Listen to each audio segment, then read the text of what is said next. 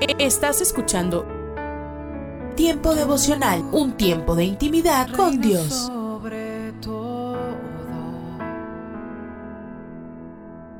tu majestad inigualable es.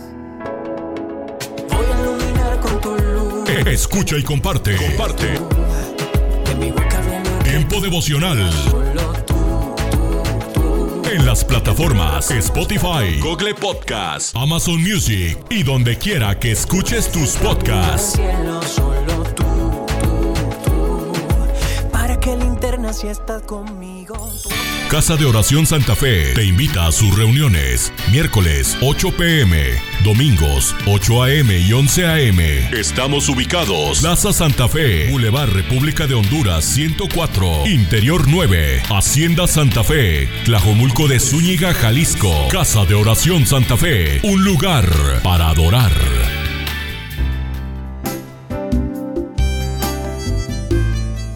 Alimento para el alma.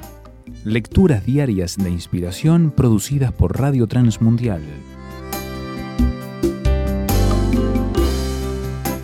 La razón suprema.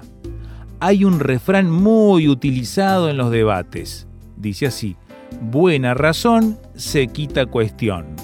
Sin embargo, cuando hay discordias, otro refrán salta a escena y dice, con razón o sin ella, ayúdenos Dios y a los nuestros. Al final, ¿quién tiene la razón? Esa pregunta está presente en la vida cotidiana e interfiere directamente en nuestras decisiones, pues encontrar la razón es encontrar la solución. Al iniciar su relato sobre Jesucristo, Juan el Evangelista, un sencillo pescador y humilde discípulo, afirma enfáticamente que Cristo es el verbo o la palabra.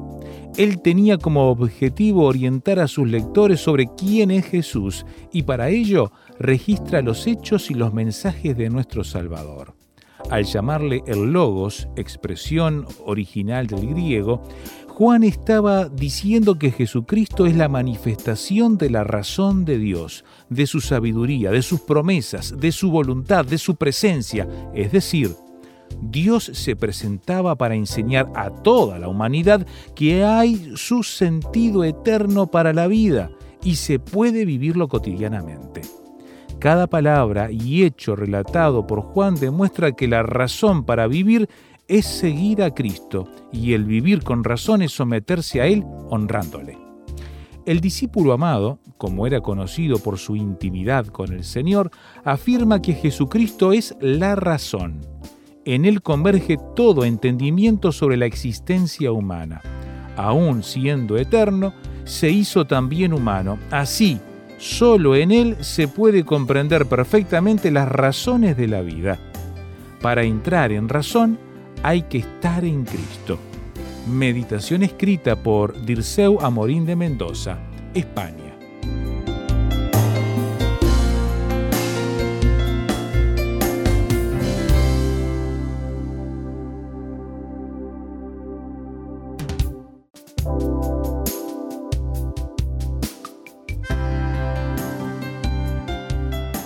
Para más información o si desea adquirir el libro Alimento para el Alma, escriba a apa.transmundial.org o llame aquí en México al 50 25 42 06. 50 25 42 06. Alimento para el Alma es una producción de Radio Transmundial. En 2 Samuel capítulo 9, verso 7 dice, y le dijo David, no tengas temor, porque yo a la verdad haré contigo misericordia por amor de Jonatán tu padre, y te devolveré todas las tierras de Saúl tu padre, y tú comerás siempre de mi mesa. Hoy me gustaría tratar sobre el tema la misericordia del Padre. Creo que no hay nada más lamentable que una persona que se siente desagradable, que piensa que todos los demás sienten repulsión por esta persona. Una de las cosas más repugnantes que puede haber es el olor hediondo que sale de un perro muerto. Mefiboset usa esta comparación para identificarse a sí mismo, lo que demuestra el estado espiritual y emocional deplorable en que se encontraba.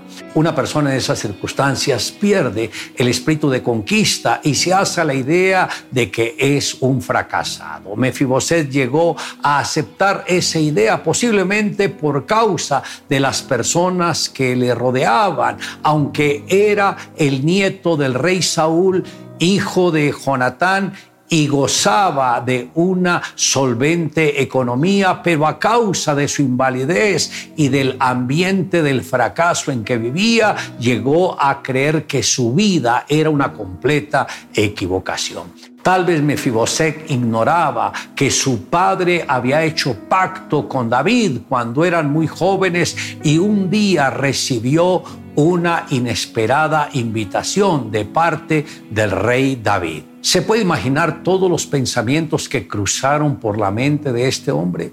Mefiboset le dijo a uno de sus criados que lo llevara hasta el palacio tímidamente sobre los hombros de su criado. Antes de golpear la puerta del palacio, un escalofrío atravesó todo su ser. El temor se apoderó de él inmediatamente pensamientos negativos empezaron a manifestarse en, su mente. El rey te mandó a llamar porque estaba esperando vergarse y este va a ser tu fin, pero no fue así. David al verlo le dijo, no tengas temor.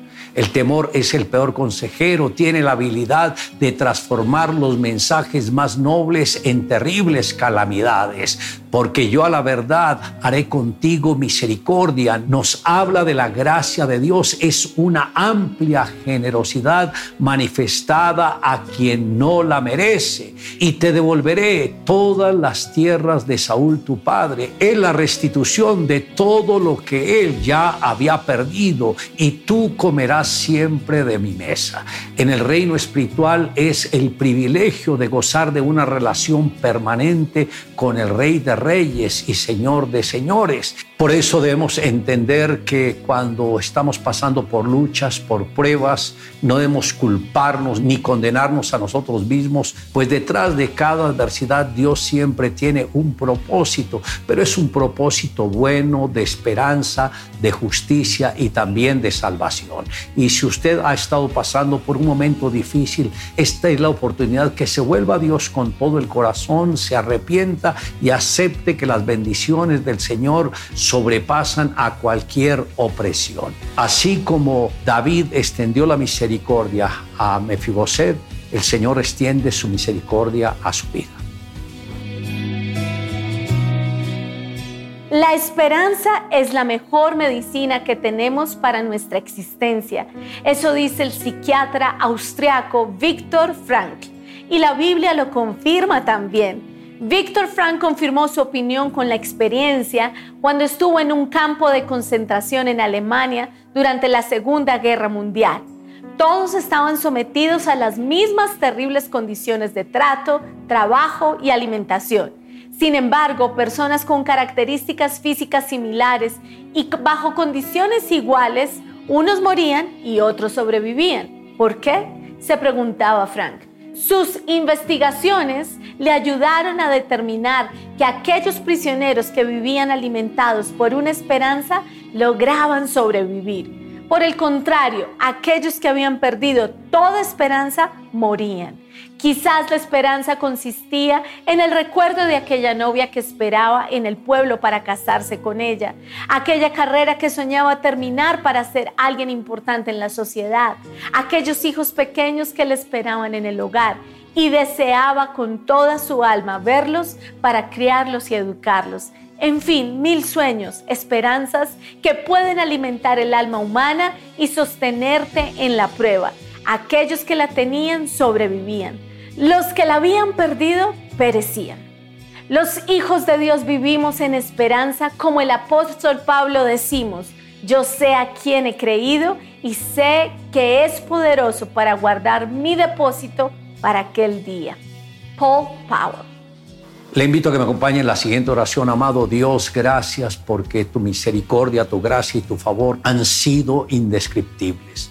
Gracias porque cuando no te conocía, tú permitiste que tu palabra llegara a mi corazón, que yo la entendiera, la guardara y así de esta manera fue que te pude conocer y en ese encuentro sobrenatural todo dentro de mí cambió. Ahora Señor, quiero servirte con todo mi corazón. Ayúdame a perseverar en la fe y en la relación contigo. Te amo Dios en Cristo Jesús. Amén. Declare juntamente conmigo, no tengas temor porque yo a la verdad haré contigo misericordia.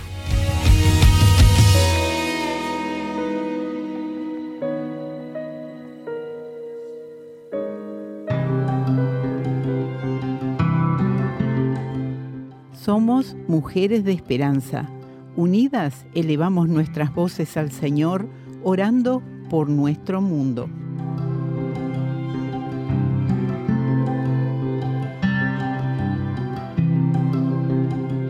Padre, atrae a jóvenes criminales en Suecia para que crean en ti y te sigan, que dejen de destruirse a sí mismos y la vida de otros te lo pedimos en el nombre de Jesús.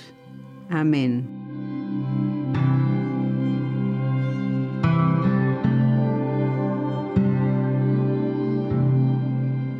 Descarga el boletín de oración con todas las peticiones del mes, artículos adicionales para sembrar esperanza en mujeresdeesperanza.org o solicítalo por WhatsApp al signo de más 598 91 610 610.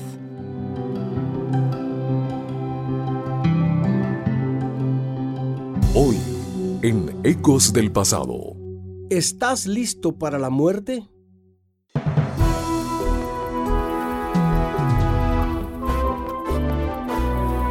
Ecos del Pasado, con Emilio Mesa segmento de la Biblia para ti en este día.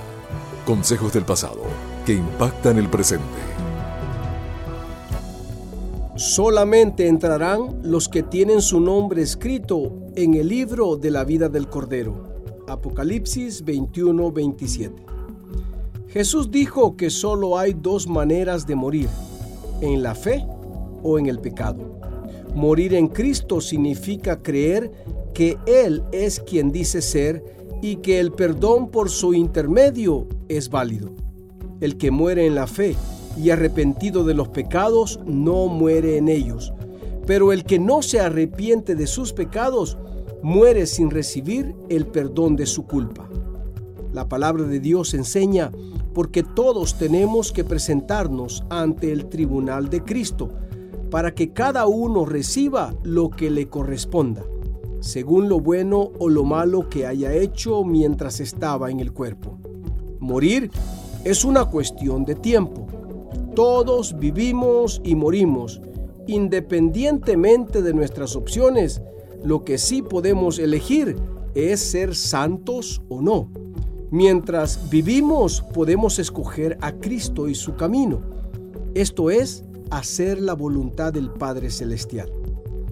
Es reconfortante conocer la enseñanza bíblica sobre el perfeccionamiento del creyente. El que muere en Cristo queda libre no solo de la culpa del pecado, sino también del pecado mismo. Pero esto sucede solo si has tomado la decisión correcta aún en vida. Puedes entrar en el reino de Dios antes de la muerte. Después, será demasiado tarde. Decídete hoy mismo por Cristo. Dios, tú eres justo porque no haces acepción de personas ni escatimas la oportunidad de salvación para todos los que creen en tu Hijo Jesús. Muchas gracias por esto. En el nombre de Jesús. Amén. Este fue tu segmento de la Biblia, Ecos del Pasado, con Emilio Mesa, preparado exclusivamente para impactar tu presente. Un aporte para esta emisora de Ministerio Reforma. Búscanos en www.ministerioreforma.com. Hola, soy Dorothy. ¿Cuál es la diferencia entre ser una persona religiosa que intenta copiar la vida de Cristo y ser un verdadero cristiano? Cuando una persona cree en el Señor Jesucristo y por fe cree en Él, en ese momento pasa de estar muerto espiritualmente para tener vida espiritual. Comienza una nueva vida y nos identificamos con la vida de Cristo mediante su resurrección. Hemos estado mirando el libro de Colosenses. Si tienes una Biblia a la mano, por favor, busca el capítulo 3, versículo 1. Si pues habéis resucitado con Cristo, buscad las cosas de arriba. En vez de centrar nuestros pensamientos y energías en cosas pertenecientes a este mundo, esperamos obtener reconocimiento espiritual. Deseemos todo lo que esté completamente centrado en el Señor Jesucristo. Y continúa diciendo, donde está Cristo sentado a la diestra de Dios, el Dios hombre, Cristo Jesús está en la posición de autoridad y poder supremos. Jesús es superior a todos los poderes. En el libro de Romanos capítulo 8 versículo 34 leemos, ¿quién es el que condenará? Cristo es el que murió, más aún el que también resucitó, el que además está a la diestra de Dios, el que también intercede por nosotros. Efesios 1, 20 al 23 dice, la cual operó en Cristo resucitándole de los muertos y sentándole a su diestra en los lugares celestiales, sobre todo principado y autoridad y poder y señorío y sobre todo nombre que se nombra, no solo en este siglo, sino también en el venidero, y sometió todas las cosas bajo sus pies. Y me gusta eso, y lo dio por cabeza sobre todas las cosas de la iglesia, cuál es su cuerpo, la plenitud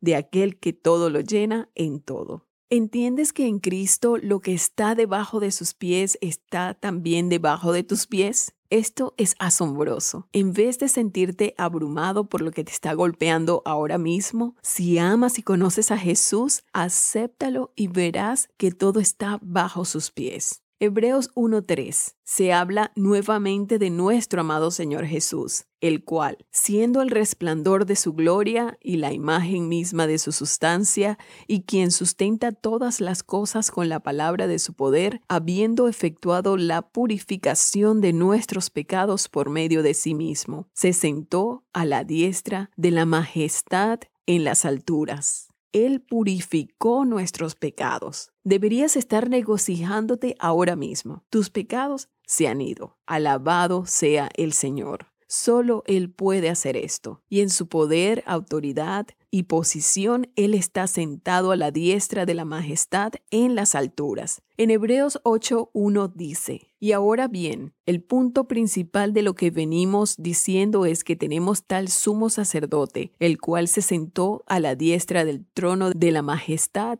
en los cielos. Por supuesto, Él está orando por ti. En Hebreos capítulo 10, versículo 12 dice, pero Cristo, habiendo ofrecido una vez para siempre un solo sacrificio por los pecados, amigo, amiga, Él lo hizo todo. Ya no necesitamos más un sacrificio tras otro.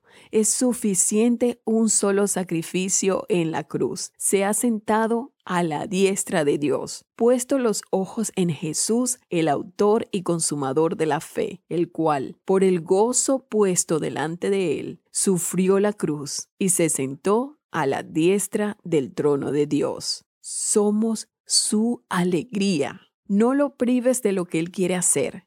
Mientras está en comunión con tu corazón y con el mío, menospreciando lo propio, Él lo despreció, pero dice, yo hice esto por ti. Nosotros hemos resucitado con Cristo y todas las cosas están debajo de sus pies. Por tanto, Colosenses 3 dice, poned la mira en las cosas de arriba no en las de la tierra. Pues si habéis muerto con Cristo en cuanto a los rudimentos del mundo, ¿por qué como si vivieses en el mundo os sometéis a preceptos? Como una hija de Dios, yo alabo y agradezco al Señor porque vuestra vida y mi vida está escondida con Cristo en Dios. Quizás hayas oído hablar de Él. Quizás solo has sido una persona muy religiosa imitando a Cristo. Le dirías hoy, Señor, quiero conocerte verdaderamente. Vengo a ti con mi pecado y mi necesidad. Te agradezco por tu obra en la cruz. Te recibo en mi vida. Amén.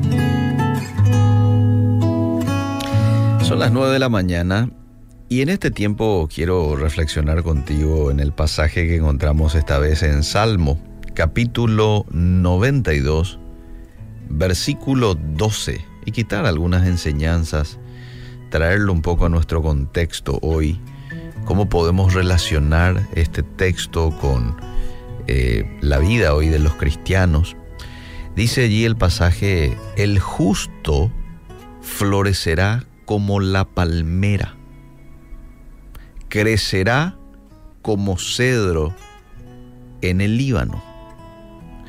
Tanto la palmera como el cedro no están apoyados en una espaldera ni son podados por el hombre.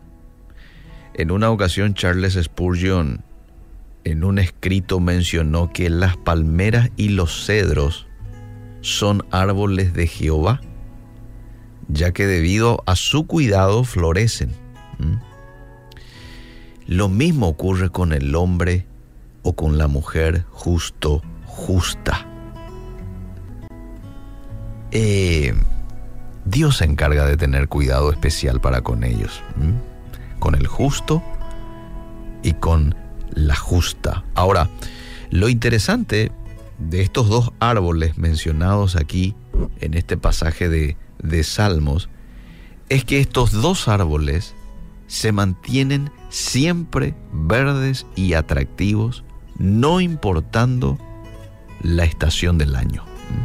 En todas las estaciones del año, estos dos árboles siempre están verdes y están atractivos.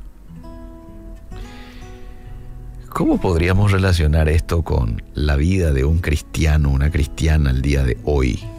Bueno, diciendo que los creyentes de la misma manera como estos dos árboles siempre están verdes, debemos de siempre también mostrarnos de una sola pieza. Es decir, el creyente no es solamente santo algunas veces, cuando todo va bien, y luego cambia en ese sentido cuando las cosas se ponen difíciles.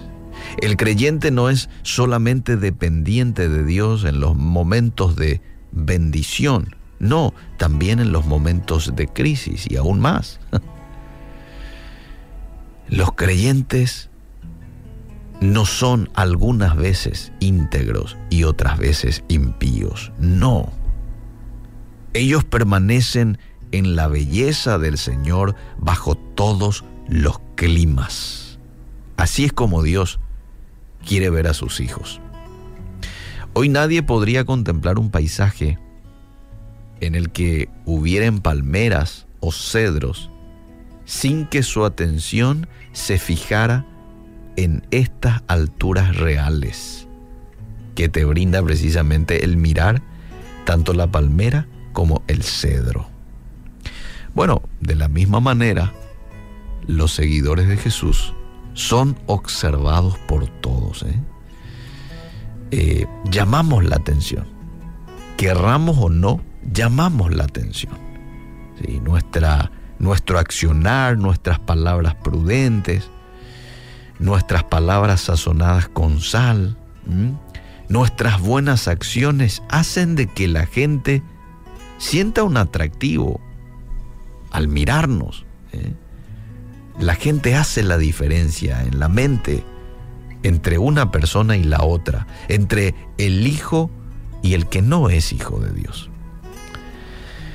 En Mateo capítulo 5, versículo 14, vemos lo que Jesús dijo a sus discípulos. Dice ahí el versículo 14, ustedes son la luz del mundo.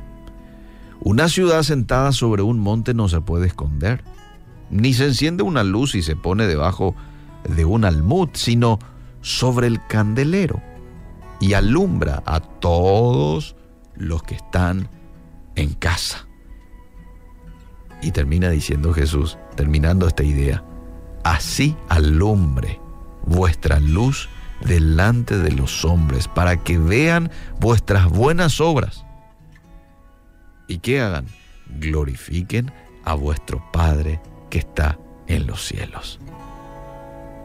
La gloria, la honra de nuestras buenas acciones, siempre para Dios. Y la gente va a glorificar el nombre de Dios. El Hijo de Dios florece como una palmera que empuja toda su potencia hacia arriba, en una columna erecta, sin una sola rama. Es un pilar con un glorioso capitel. No crece hacia la derecha ni crece hacia la izquierda, sino que envía toda su fuerza hacia el cielo. Se cree que una palmera puede tener 750 o más años de vida. El cedro enfrenta todas las tormentas y las hace frente con su tronco y sus ramas fuertes y gruesas. Y se cree que tiene un periodo de vida de más de dos mil años. Una planta de cedro. Bueno, de la misma manera, el Hijo de Dios vive y hace frente cualquier adversidad. Porque Él es fuerte, porque Él es capaz, capaz, porque Él tiene una capacidad sobrenatural por encima de otras. No, porque Dios lo sostiene porque Dios es su fuerza, porque Dios se encarga de protegerle, de fortalecerle, de renovarle a un justo, a una justa, a un hijo de Él. Así que te dejo este texto para meditar, ¿sí? para seguir reflexionando en esta relación que hace la palabra de Dios entre el justo y estos dos árboles. ¿eh? el justo va a florecer como la palmera. Es un hecho, te lo está contando. Crecerá como cedro en el Líbano. Amén, aleluya. Gracias Dios por tu palabra. Gracias por tu promesa. Ayúdanos a poder siempre mantenernos allí en justicia, creciendo en ella con la ayuda de tu Espíritu Santo. Necesito aprender un poco aquí.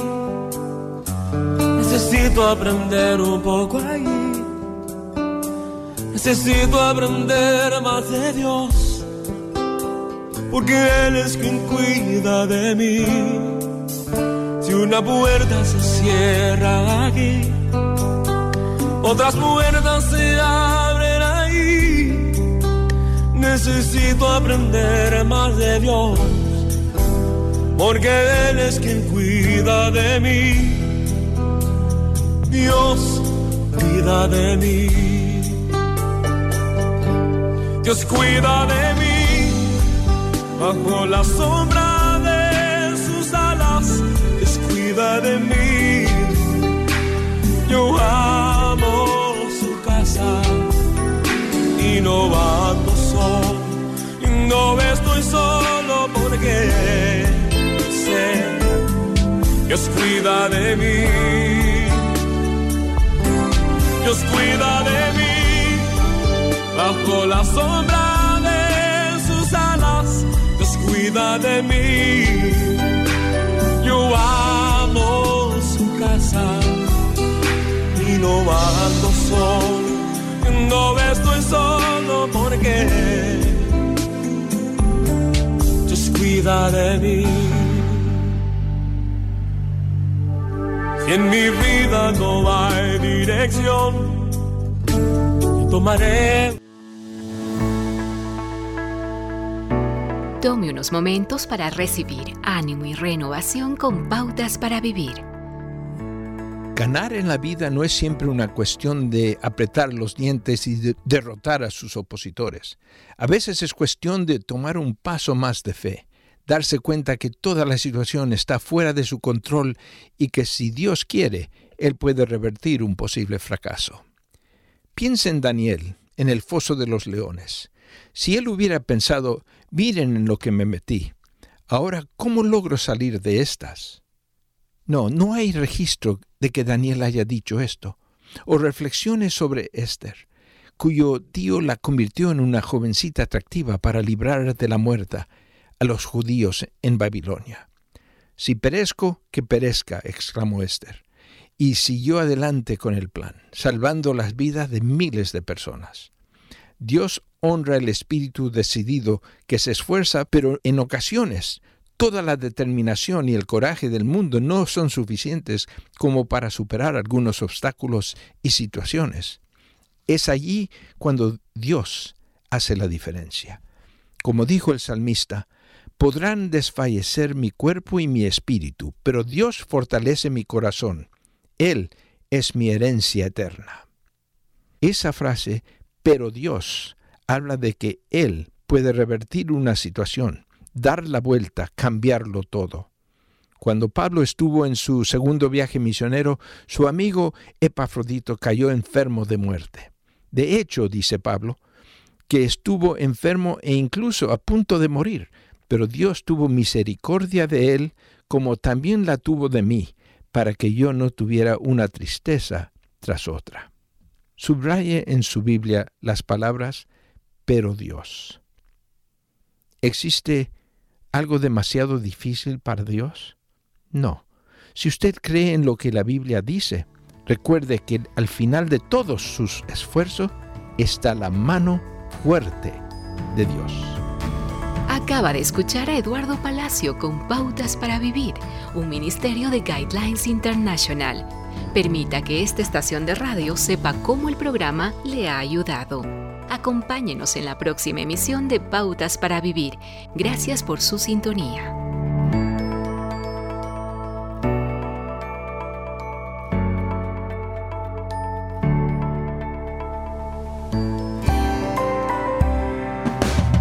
El alimento que tu alma necesita para que puedas comenzar un nuevo día. Es el momento de abrir nuestra mente y corazón para que juntos comencemos a vivir en bendición, en oración y en victoria. Me levanto hoy con reflexión, meditación, con la palabra del Señor. La dosis diaria con William Arana.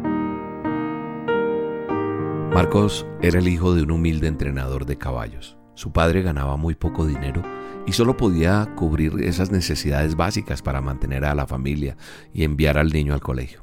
Un día en la escuela el profesor les pide a sus alumnos que escriban cómo quieren que sea su vida cuando sean adultos. Marcos, este niño, escribe siete páginas.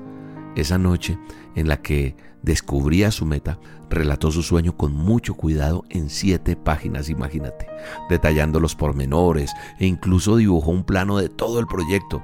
Él deseaba una gran extensión de terreno donde tener una vivienda, establos para los caballos, corrales para diversos tipos de animales y tierras dedicadas a la siembra y a la ganadería. Después de trabajar en su tarea varias horas con ánimo de ganar, se lo entrega al profesor al día siguiente. Dos días más tarde, recibe de vuelta su trabajo reprobado. Marcos, muy enojado, fue a ver a su profesor y antes de que éste dijera nada le pregunta, ¿por qué usted me reprobó, profesor? Creo que lo tuyo es un sueño imposible de concretar, Marcos, dijo el profesor. No tienes recursos.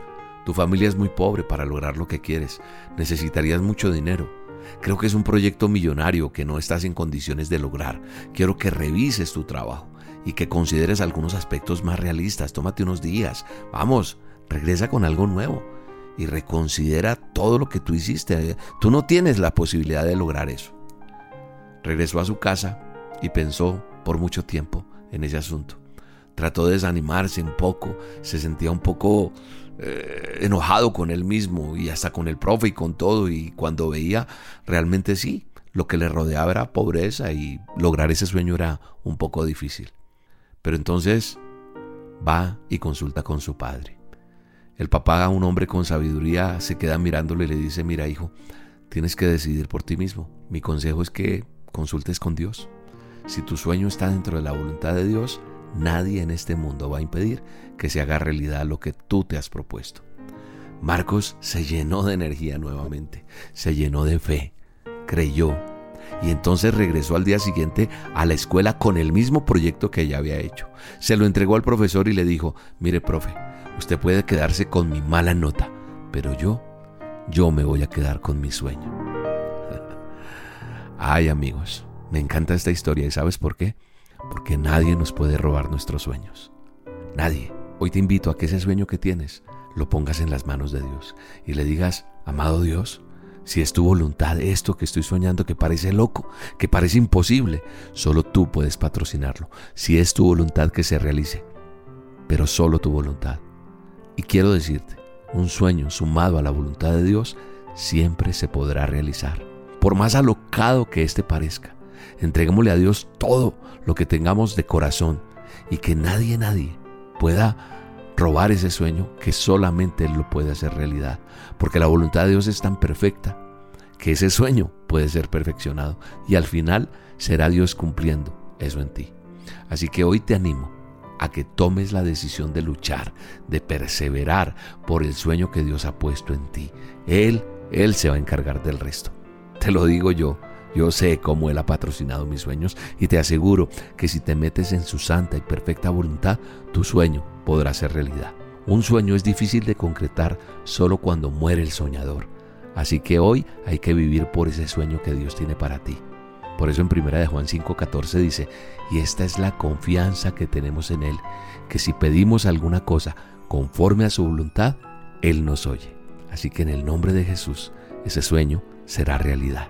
Y te quiero recordar una invitación súper especial. En Cali, con mi esposa Marta Ginet vamos a estar en el sketch Yo tengo el control. 31 de marzo es un viernes a las 8 de la noche. No te quedes por fuera, acompáñanos. Teatro Jorge Isaacs. Adquiere ya la boletería en Colboletos, en las taquillas del teatro o en el 602-661-1111. Es la última presentación de lo que resta para este primer semestre. Por agenda no voy a estar presentándome en ninguna parte más, así que te pido que no te quedes por fuera. Voy a hacer una dosis en vivo, no te la puedes perder. Si te gusta el teatro, si te gusta la comedia, mira, te vas a divertir y aparte de eso saldrás con una dosis súper recargada. Cali, Teatro Jorge Isaac, viernes 31 de marzo, 8 de la noche, col boletos, taquillas del teatro y 602-661-1111. No esperes a que se agoten. Ahí nos vemos. Un abrazo y que Dios te bendiga.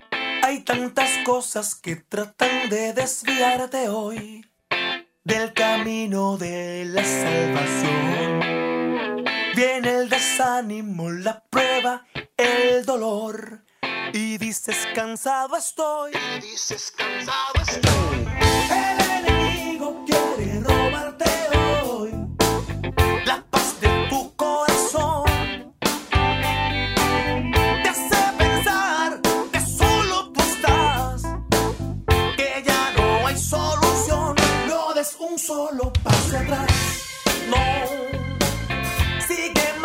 Hasta el final.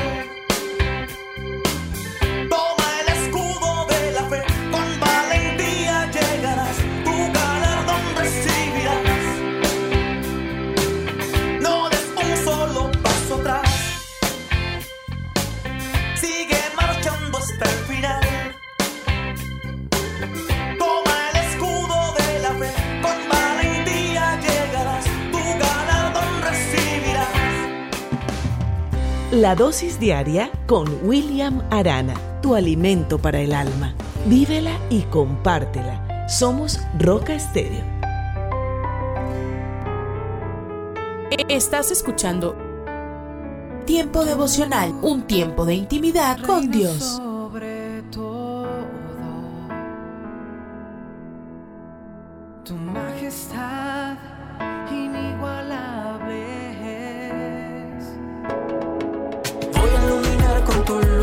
Escucha y comparte. Comparte. Tiempo devocional. En las plataformas Spotify, Google Podcast, Amazon Music y donde quiera que escuches tus podcasts. Para que linterna si estás conmigo. En cada amanecer te Escucha. Escucha Tiempo devocional de lunes a viernes a partir de las 6 a.m. A través de Rema Radio. Sábados y domingos, 8 a.m. por Rema Digital Radio.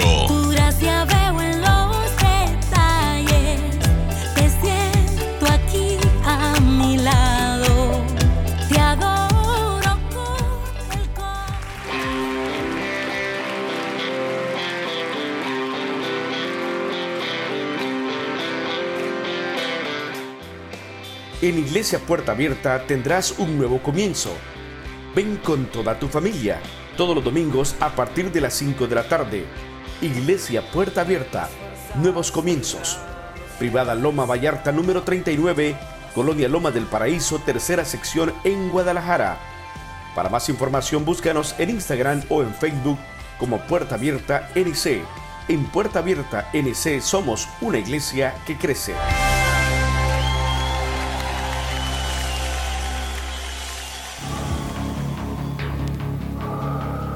En las nubes de la incertidumbre, el dolor y el desaliento, surge un rayo de esperanza en la voz internacional de la radio de Guillermo Villanueva.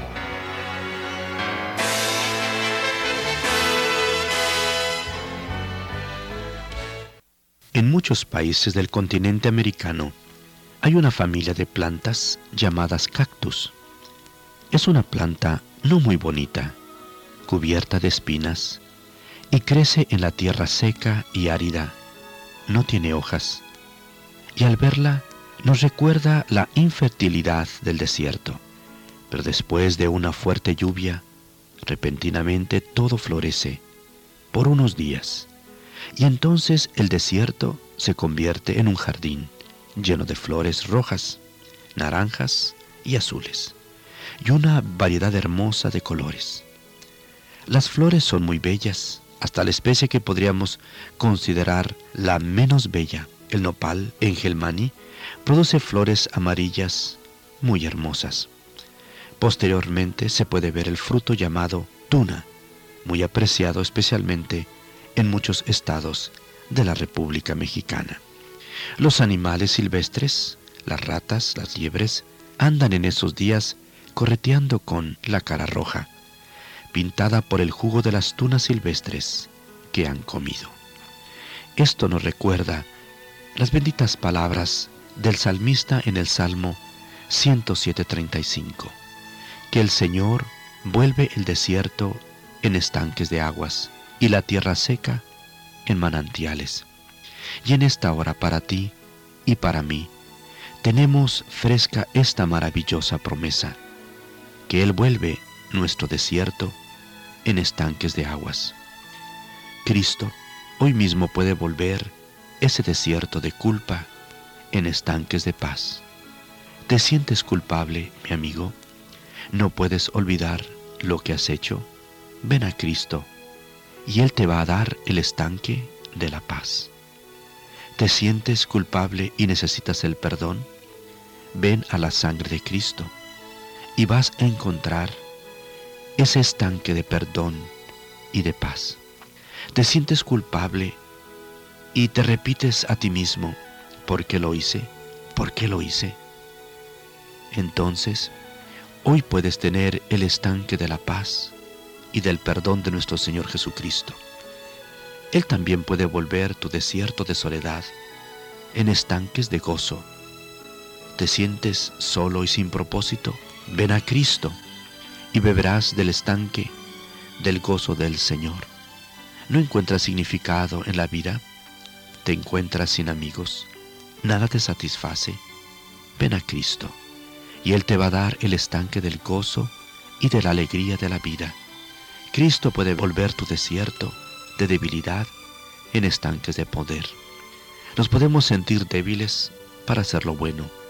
El Señor nos hará beber estanques de poder.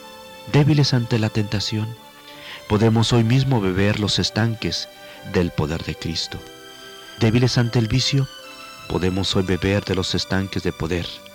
Deja que el Señor Jesucristo entre hoy a tu corazón y cambie tu desierto en estanques de agua viva.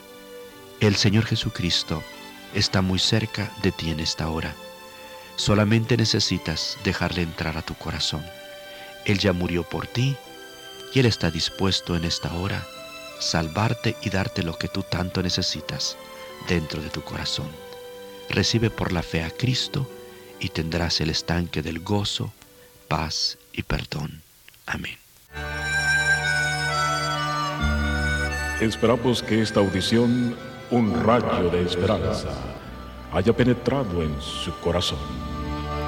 Si en algo podemos servirle, por favor dirija su correspondencia a Guillermo Villanueva, apartado 77-335, México, Distrito Federal, 11200. Le invitamos para que nos sintonice a esta misma hora y por esta misma estación. Muchas gracias por la amabilidad de su atención. Hola lectores de la Biblia, bienvenidos a la sinopsis de la Biblia.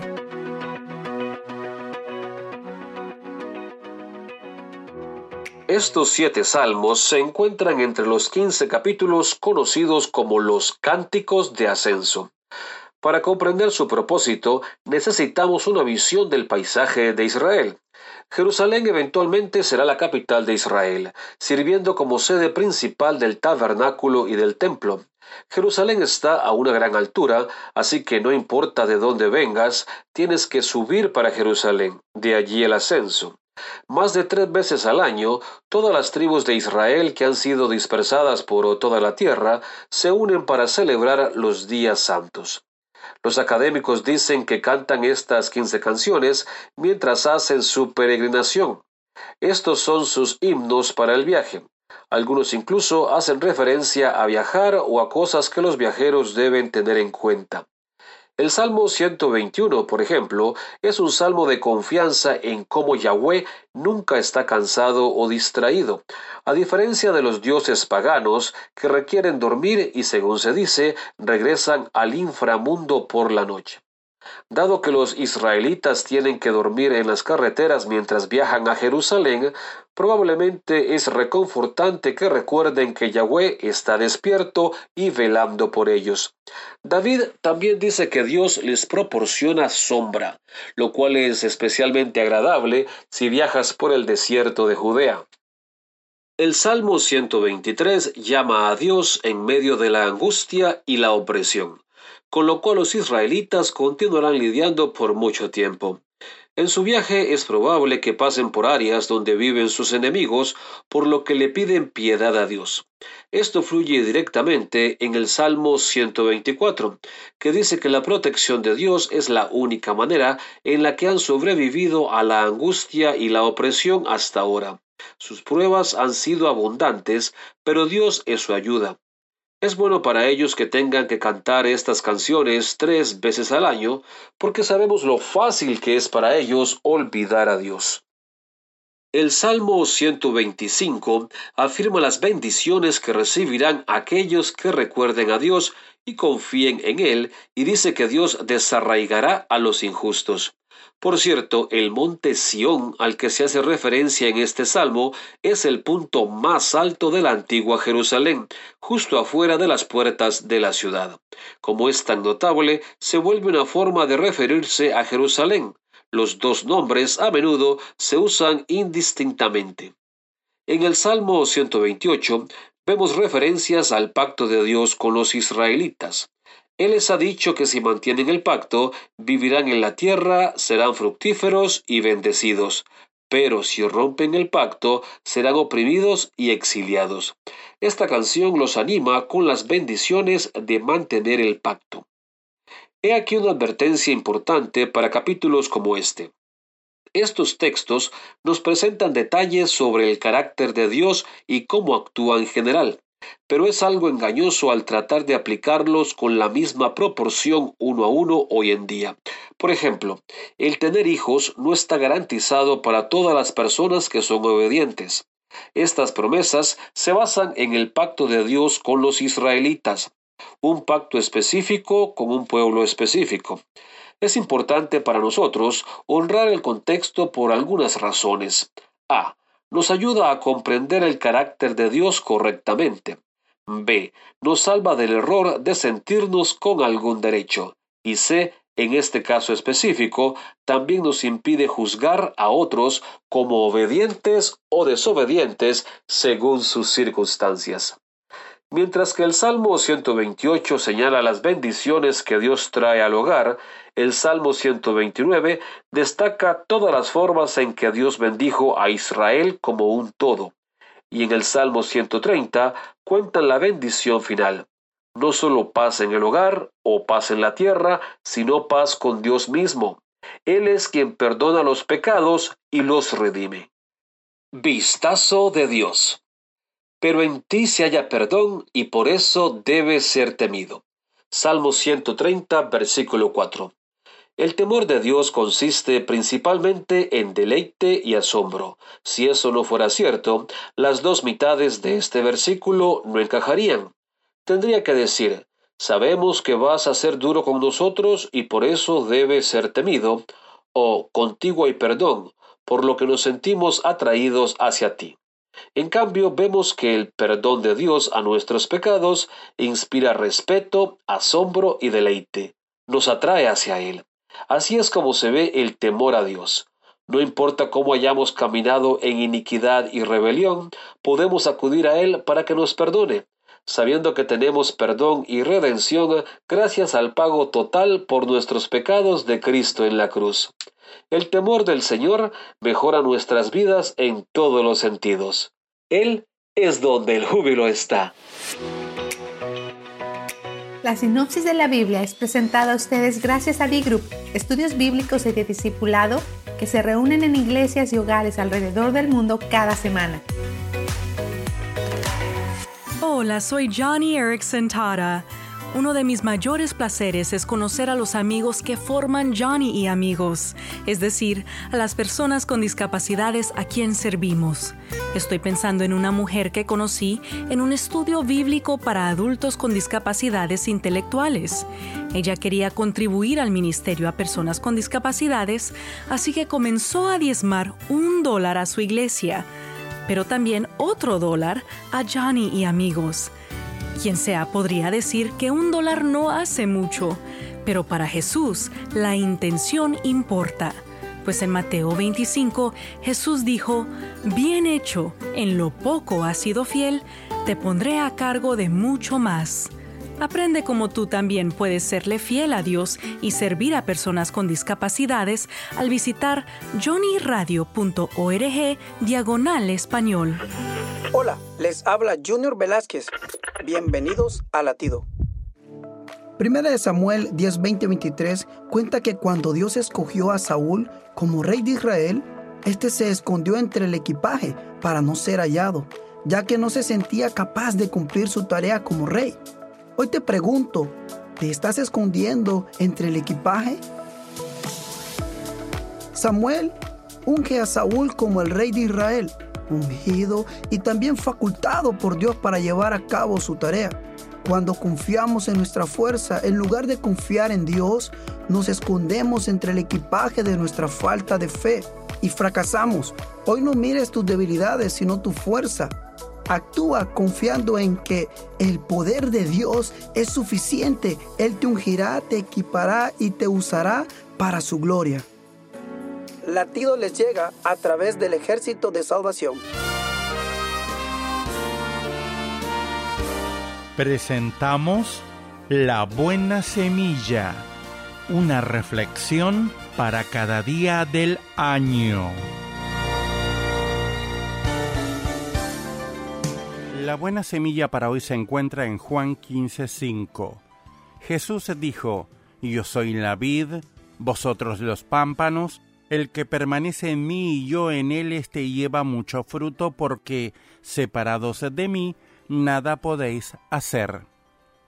La reflexión de hoy se titula Creer y practicar. A veces oímos decir, soy creyente pero no practicante. ¿Qué pensaríamos de alguien que dijese soy pianista pero no practicante? Esta declaración se contradice a sí misma. Un creyente que no es practicante no es un creyente, pues la fe sin obras está muerta. Santiago 2.26. Pero, ¿qué significa practicar? significa ir a la iglesia un par de veces al año, respetar algunos ritos o tradiciones, cumplir con todos los deberes religiosos comúnmente impuestos? No. Esto significa tener una relación personal con Jesucristo, el Hijo de Dios. ¿Cómo podríamos descuidar una relación tan importante? El apóstol Pedro escribió a los que habían creído en Jesús, aunque ahora no lo veáis, os alegráis con gozo inefable y glorioso. Primera de Pedro 1.8. ¿Cómo vivir en la fe del Hijo de Dios el cual me amó y se entregó a sí mismo por mí sin que haya efectos en mi vida? La fe y las obras hechas por la fe son inseparables. Esta vida en comunión con Jesús se manifiesta concretamente leyendo la Biblia, orando, reuniéndose con otros cristianos. Está caracterizada por el amor hacia los hermanos y hermanas, la generosidad, el deseo de obedecer la palabra y hablar de Jesucristo en nuestro entorno. El Evangelio dice que por el fruto se conoce el árbol, Mateo 12:33. Cada uno debe hacerse esta pregunta.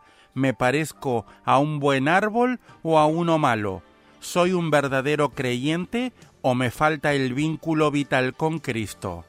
Dice la Biblia, somos creados en Cristo Jesús para buenas obras, las cuales Dios preparó de antemano para que anduviésemos en ellas. Efesios 2.10. Para escuchar este y otros programas, le invitamos que visite nuestra página web en labuenasemilla.com.ar.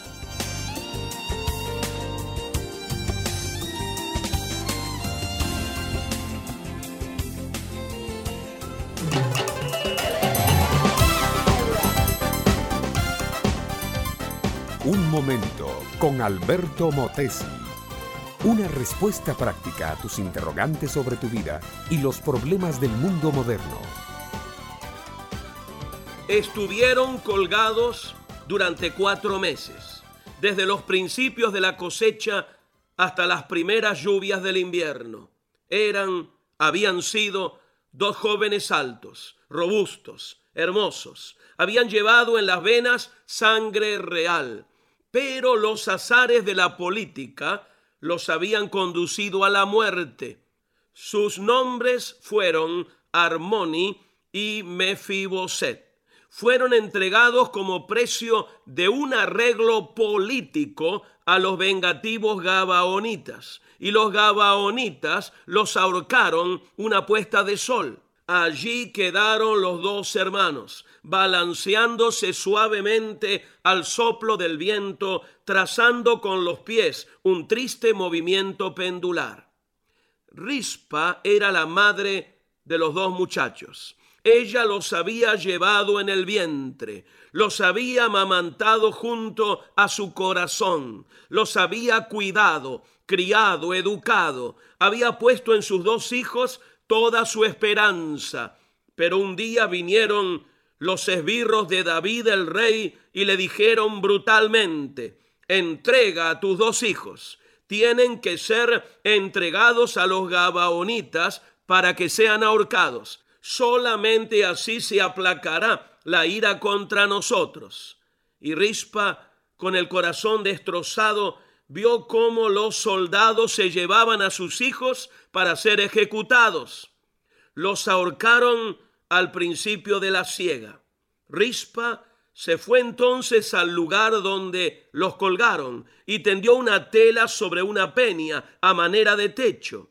Allí quedó desde el principio de la siega de la cebada hasta la primera lluvia del invierno.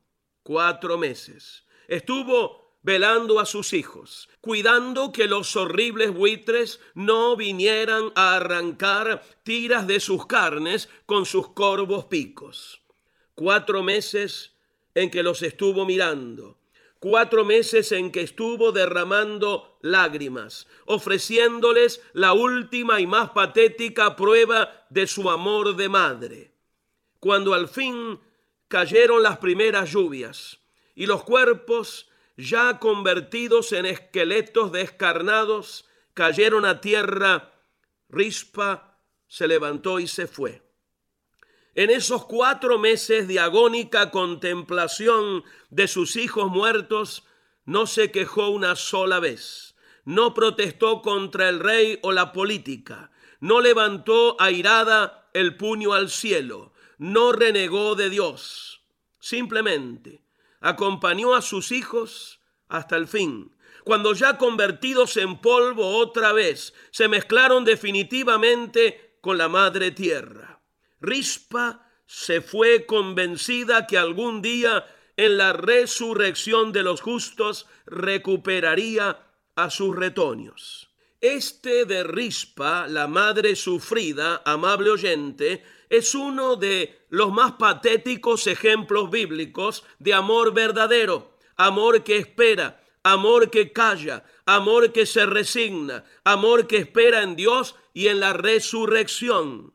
Este es un tipo de amor muy escaso en este tiempo. El típico amor, entre comillas, amor de esta época es egocéntrico, sensual, lleno de apetito voraz. El amor de la mujer de nuestra historia de hoy representa el santo amor de Dios, que sigue esperando, acompaña en el dolor, permanece en la tragedia y te sigue esperando a ti. Este fue Un Momento con Alberto Motesi. Escúchanos nuevamente por esta misma emisora. Educación que transforma. ¿Te quieres preparar mejor? Visita albertomotesiuniversity.com y pulsa el botón de la escuela virtual. Esto es la palabra para ti hoy. Y la palabra para ti hoy es respuestas para preguntas importantes, primera de una serie de cinco escrita por Bob Gass. En segunda de Pedro 3:13 leemos, según su promesa esperamos una tierra nueva. ¿Qué me dices del sufrimiento? ¿Acaso no es prueba de que no existe un Dios amoroso? Así dicen muchos, ¿no es cierto? Adán tuvo la oportunidad de elegir obedecer o desobedecer a Dios. Él escogió desobedecer y Dios le dijo, maldita será la tierra por tu causa, con dolor comerás de ella todos los días de tu vida. Génesis 3:17. Nota las palabras con dolor. Piensa en cuántas personas padecen de enfermedades debilitantes. ¿Acaso fue que Dios metió la pata cuando creó la humanidad? No, pero tristemente muchos usan el asunto del sufrimiento como una excusa para rechazar cualquier pensamiento sobre Dios cuando su existencia es justo la razón por la que debemos creer en Él. En el principio Dios creó seres humanos perfectos que vivían en un mundo perfecto, sin sufrimiento. Era el cielo en la tierra. Cuando el pecado entró al mundo, la muerte y la miseria llegaron con Él. ¿Cuál es la respuesta definitiva? Esta pero según su promesa, esperamos un cielo nuevo y una tierra nueva en los que habite la justicia. Por eso, queridos hermanos, mientras esperan estos acontecimientos, esfuércense para que Dios los halle en paz con Él. Segunda de Pedro 3, 13 y 14. El sufrimiento llegó a su cenit cuando Jesús dijo desde la cruz, todo se ha cumplido, como lo podemos ver en Juan 19:30. Esas palabras significan completamente pagado. Quiere decir que cuando aceptas a Jesús como tu Salvador, irás al cielo cuando mueras y vivirás en una tierra gloriosa, hecha nueva, sin pecado ni sufrimiento.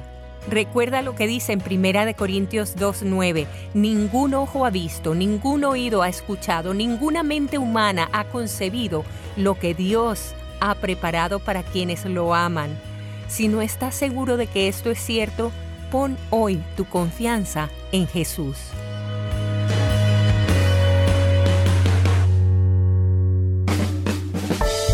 Vivimos en una época en la que los valores como personas, como ciudadanos y como familia se han olvidado. Como hijos, hermanos y padres, todos podemos dar motivación a fin de hacer de la nuestra una mejor sociedad. Motivación con Dairo Rubio Gamboa.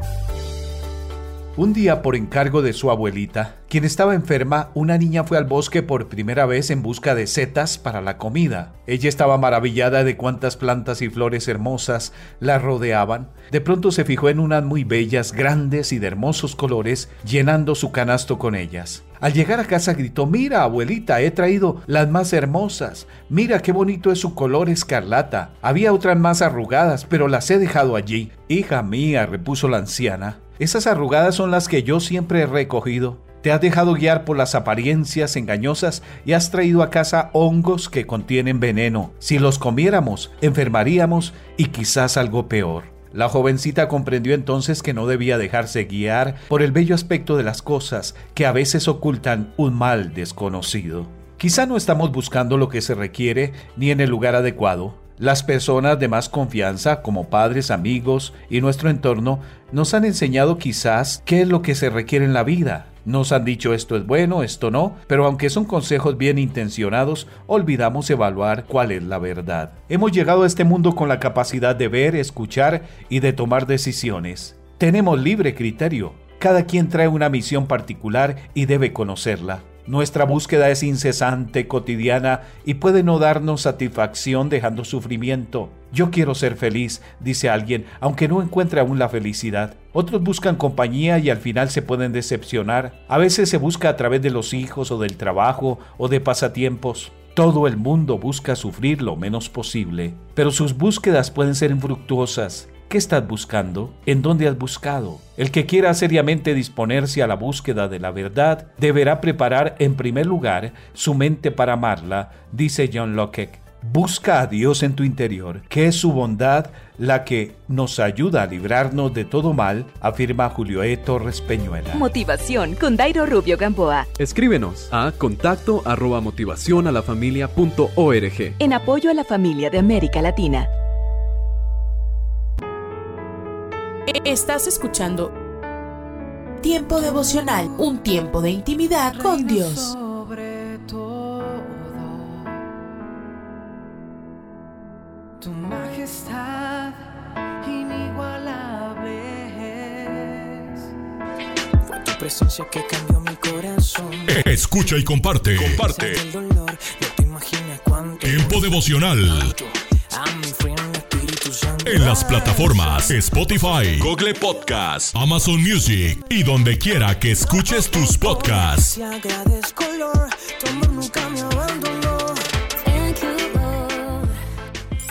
Casa de Oración Santa Fe te invita a sus reuniones. Miércoles 8 pm, domingos 8 am y 11 am.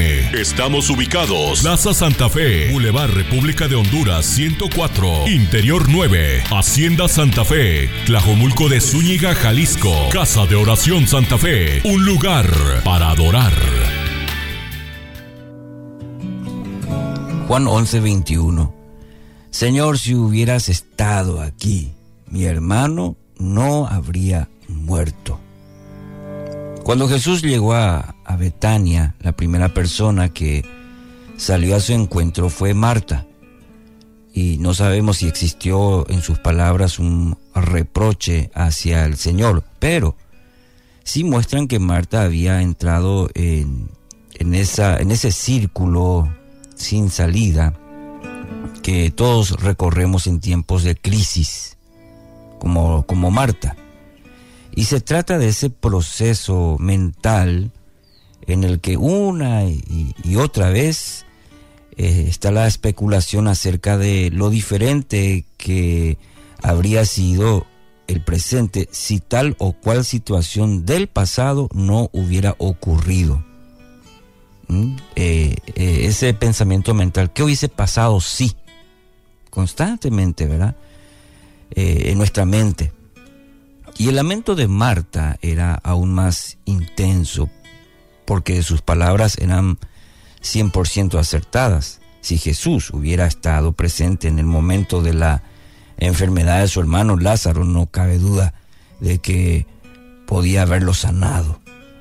No era esta una expresión profunda de fe por parte de Marta, sino la conclusión lógica de quien sabía que Jesús había sanado a cientos a lo largo eh, y ancho de, del país.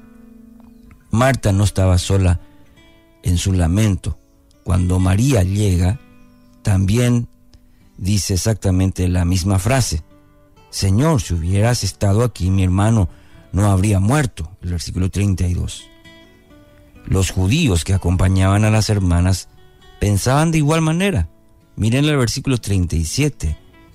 ¿No podía este que abrió los ojos del ciego haber evitado también que Lázaro hubiera muerto?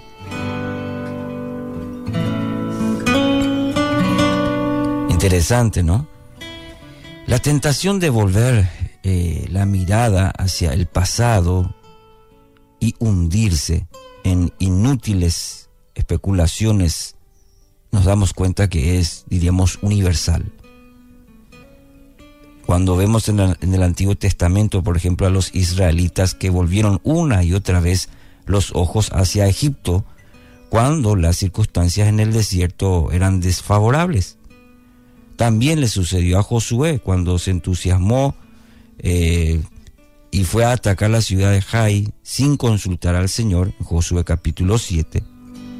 Y ante la inesperada derrota que sufrieron sus hombres, la asombrosa victoria lograda en Jericó pasó al olvido y Josué quedó atrapado en ese lamento. ¿Para qué se le habría ocurrido cruzar el río Jordán? A un Cristo en Getsemaní preguntó al Padre si no existía algún otro camino que no fuera el de la cruz. No obstante, eh, Jesús afirmó en absoluta disposición de sujetar su mente, su espíritu, sus emociones, como también su integridad física a la voluntad de Dios. Y en esta decisión encontramos la clave para superar los, los momentos más duros de nuestra vida. La palabra que mejor describe esta actitud es rendirse. El que ha escogido rendirse ha decidido dejar de luchar. Y quizás haya persona, haya alguna persona que en este día se sienta de esa manera, rendido, y ha decidido dejar de luchar. Y esta decisión no solamente alcanza las circunstancias particulares que atraviesa, sino que también impone una quietud sobre aquel lugar donde se libran nuestras más feroces batallas. ¿Cuál es? La mente. Sí, es ahí donde se libran esas batallas y cuando uno ha decidido rendirse, cuando en su mente, cuando ha tomado esa decisión importante, de las batallas y en las circunstancias como Marta, María, los familiares, de rendirse. Pero querido oyente, en esta mañana quiero dejarlo con esta palabra. No hay lamento que pueda cambiar la dura realidad que nos toca vivir. Pero, pero, nosotros sí podemos cambiar. Vos, del otro lado que estás escuchando, de un estado de angustia, de un estado de agitación, de preocupación o quizás de temor, podemos pasar a la quietud, a esa espera, esa espera confiada en Él, que nos permite, y no solamente declarar con nuestra boca, sino que es un estado de nuestro corazón, lo profundo de nuestro corazón, aún en medio de cualquier circunstancia. Y en medio de esa circunstancia poder decir, bendito Dios, todo está en tus manos. Me rindo, me rindo. Es una palabra poderosa. Entonces en esta mañana poder decir, Señor, te doy gracias Hoy declaro con, esta, con estas palabras, seas bendito en todo, bendito. Y declaro que todo está en tus manos, mi vida, mi circunstancia, todo está en tus manos. Hoy me rindo completamente a ti ante tu soberana majestad. ¿Qué te hace perder de vista la fidelidad de Dios? ¿Cómo puedes invertir a la luz de la restauración que Él promete? El pensamiento de hoy está escrito por Karen Pimpo. Karen escribe, Sara perdió a su madre cuando tenía solo 14 años. Poco después, ella y sus hermanos se quedaron sin casa. Años más tarde, Sara quiso dejarles a sus hijos una herencia que pudieran transmitir de generación a generación. Trabajó duro para comprar una casa y darle a su familia el hogar estable que ella no había tenido. Invertir en una casa para las siguientes generaciones es un acto de fe hacia un futuro que aún no se Dios le dijo al profeta Jeremías que comprara un terreno antes de que los babilonios sitiaran violentamente Jerusalén. Tales instrucciones parecían sin sentido, ya que poco después todos sus bienes serían confiscados. Pero Dios le prometió al profeta, como traje sobre este pueblo todo este gran mal, así traeré sobre ellos todo el bien que acerca de ellos hablo. La inversión del profeta era una señal palpable de que Dios, en su fidelidad, repatriaría a los israelitas. Aún en medio de un ataque terrible, el Señor le prometió a su pueblo que la paz regresaría. Las casas y las propiedades volverían a comprarse y venderse. Hoy podemos confiar en la fidelidad de Dios y decidir invertir en la fe. Aunque quizá no veamos una recomposición terrenal de toda situación, tenemos la seguridad de que un día Él corregirá todo. Oremos. Dios, ayúdame a confiarte en mi futuro, porque sé que traerás sobre nosotros todo el bien que acerca de nosotros hablas. En el nombre de Jesús. Amén. El pensamiento de hoy fue traído a ustedes de parte del ministerio Nuestro Pan Diario. Pan dulce para la vida. Reflexiones con Carmen Reynoso. No siempre tenemos el control de nuestras circunstancias. Hay muchas situaciones que están muy por encima de nosotros. Y cuando el actuar de Dios es diferente al nuestro, nos negamos a ver su mano. Por eso es importante recordar todo el consejo de Dios. Tres días después de que todas las esperanzas habían muerto, un ángel les dijo, no está aquí, ha resucitado. No en vano habían creído. Ciertamente tenían un Salvador vivo. Esas palabras de que Cristo había resucitado les cambió la vida. Aún hoy, después de dos mil años, Jesús el resucitado transforma a las personas desde adentro. El creer de corazón que el Hijo de Dios murió, venció la muerte y resucitó es la prueba de fuego para todo creyente. Si usted nunca ha entregado su vida a Cristo, considere lo que Él hizo por usted en el Calvario, en la tumba vacía. Amigo, su vida podría cambiar para siempre. Pan dulce para la vida. Reflexiones con Carmen Reynoso.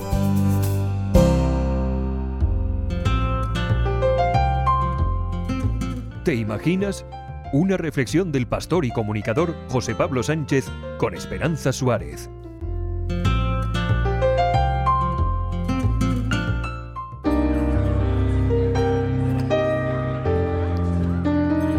Russell Brand fue una celebridad británica conocida por sus excentricidades, abusos con el alcohol y las drogas, que presentó el equivalente al programa Gran Hermano en Inglaterra y llegó a tener su propio espectáculo televisivo y de radio. Después dio el salto a Hollywood donde consiguió algunos papeles en películas sin demasiado éxito. Un día, mi agente me encontró en el baño chutándome heroína durante una fiesta de Navidad de la oficina. Él fue quien se dio cuenta de que mi vida estaba totalmente en riesgo, cuenta Russell. Russell Brand era adicto al alcohol, las drogas, el sexo y la comida. Gracias a la ayuda de su agente, entró en el programa 12 Pasos de Recuperación, basado en principios cristianos de confianza en un ser superior, también de reflexión personal y de perdón.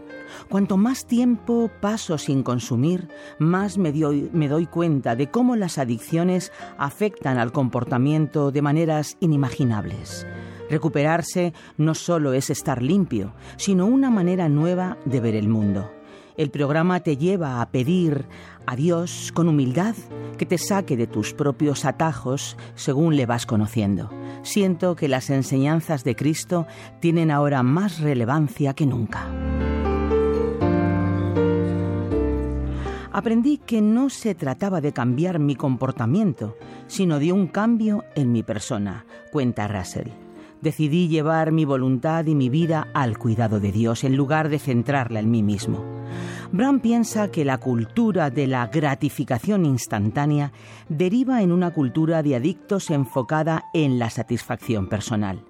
No importa el tipo de adicción que tengas, si no reconoces cuán profunda es tu debilidad, no podrás hacer nada, cuenta el cómico británico. La desesperación, el miedo y la derrota que te destruye hasta la humillación me hicieron abrazar la vida espiritual y estoy agradecido de haberlo hecho. Da sentido a mi vida.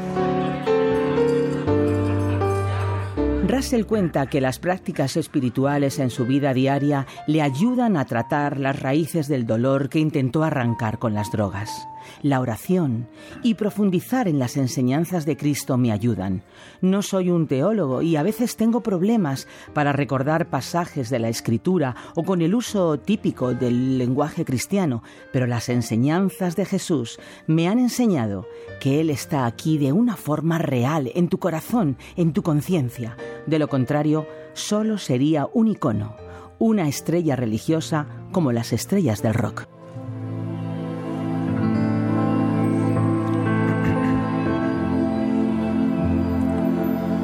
¿Te imaginas llevar una doble vida, ser famoso, una celebridad que ocupa las portadas de las revistas del corazón, pero allí en tu cuarto donde nadie te ve chutarte heroína, alcohol, cualquier cosa para mantenerte a flote? ¿Te imaginas que te descubren, te encuentran escondido drogándote mientras todos tus amigos celebran una fiesta y la vergüenza te golpea tanto que decides salir del hoyo, buscar ayuda? ¿Te imaginas que el dolor, la insatisfacción y las raíces de amargura que te llevaban a drogarte comienzan a desvanecerse cuando pides ayuda a Dios y buscas en Jesús la fuerza para vivir, la esperanza y la alegría, de modo que te sientes liberado de tus adicciones y comienzas una nueva vida? ¿Te imaginas que tu fe en Jesús se convierte en una fuente de paz que te impulsa a compartir con todos tu descubrimiento? Pues no te lo imagines más, es verdad, la verdad de aquellos que encuentran en Jesús sus fuerzas. ¿Has escuchado ¿Te imaginas? Un espacio producido por Radio Encuentro, Radio Transmundial en España. Comunícate a info@radioencuentro.net.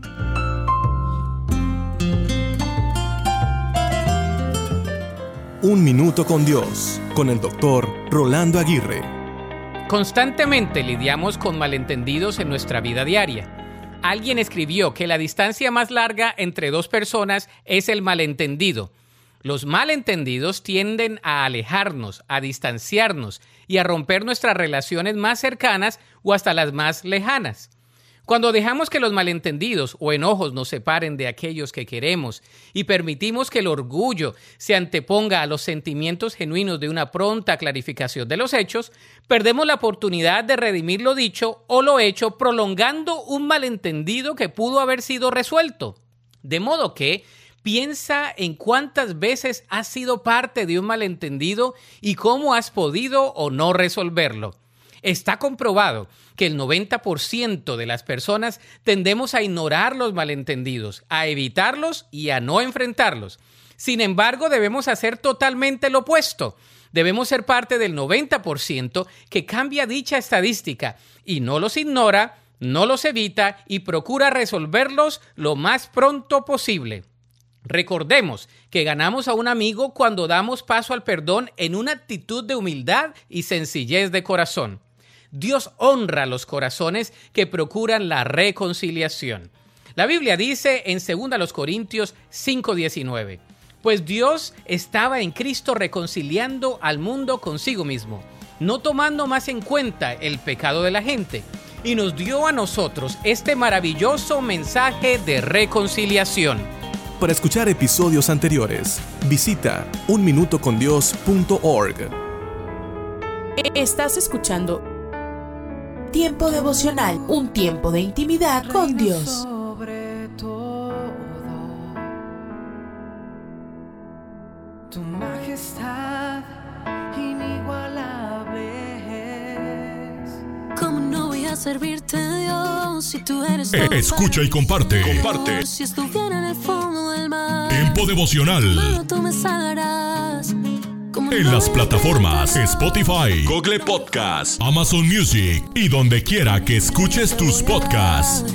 Por amor, mi mejor canción. Solo tú me Escucha. Escucha Tiempo devocional de lunes a viernes a partir de las 6 a.m. A través de Rema Radio. Sábados y domingos, 8 a.m. por Rema Digital Radio. Perdí sin esperanza y tú me encontraste en mi corazón. Sanaste Dios y sé que tú. Casa de Oración Santa Fe te invita a sus reuniones. Miércoles 8 pm, domingos 8 am y 11 am. Estamos ubicados. Plaza Santa Fe, Boulevard República de Honduras 104, Interior 9, Hacienda Santa Fe, Tlajomulco de Zúñiga, Jalisco. Casa de Oración Santa Fe, un lugar para adorar. No habló mucho de esto, pero yo fui el ganador de la competencia de deletreo de palabras en octavo grado.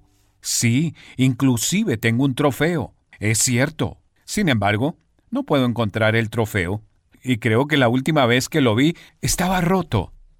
Ese es el problema con los trofeos. Pregúntale al equipo de fútbol de la Universidad de Alabama.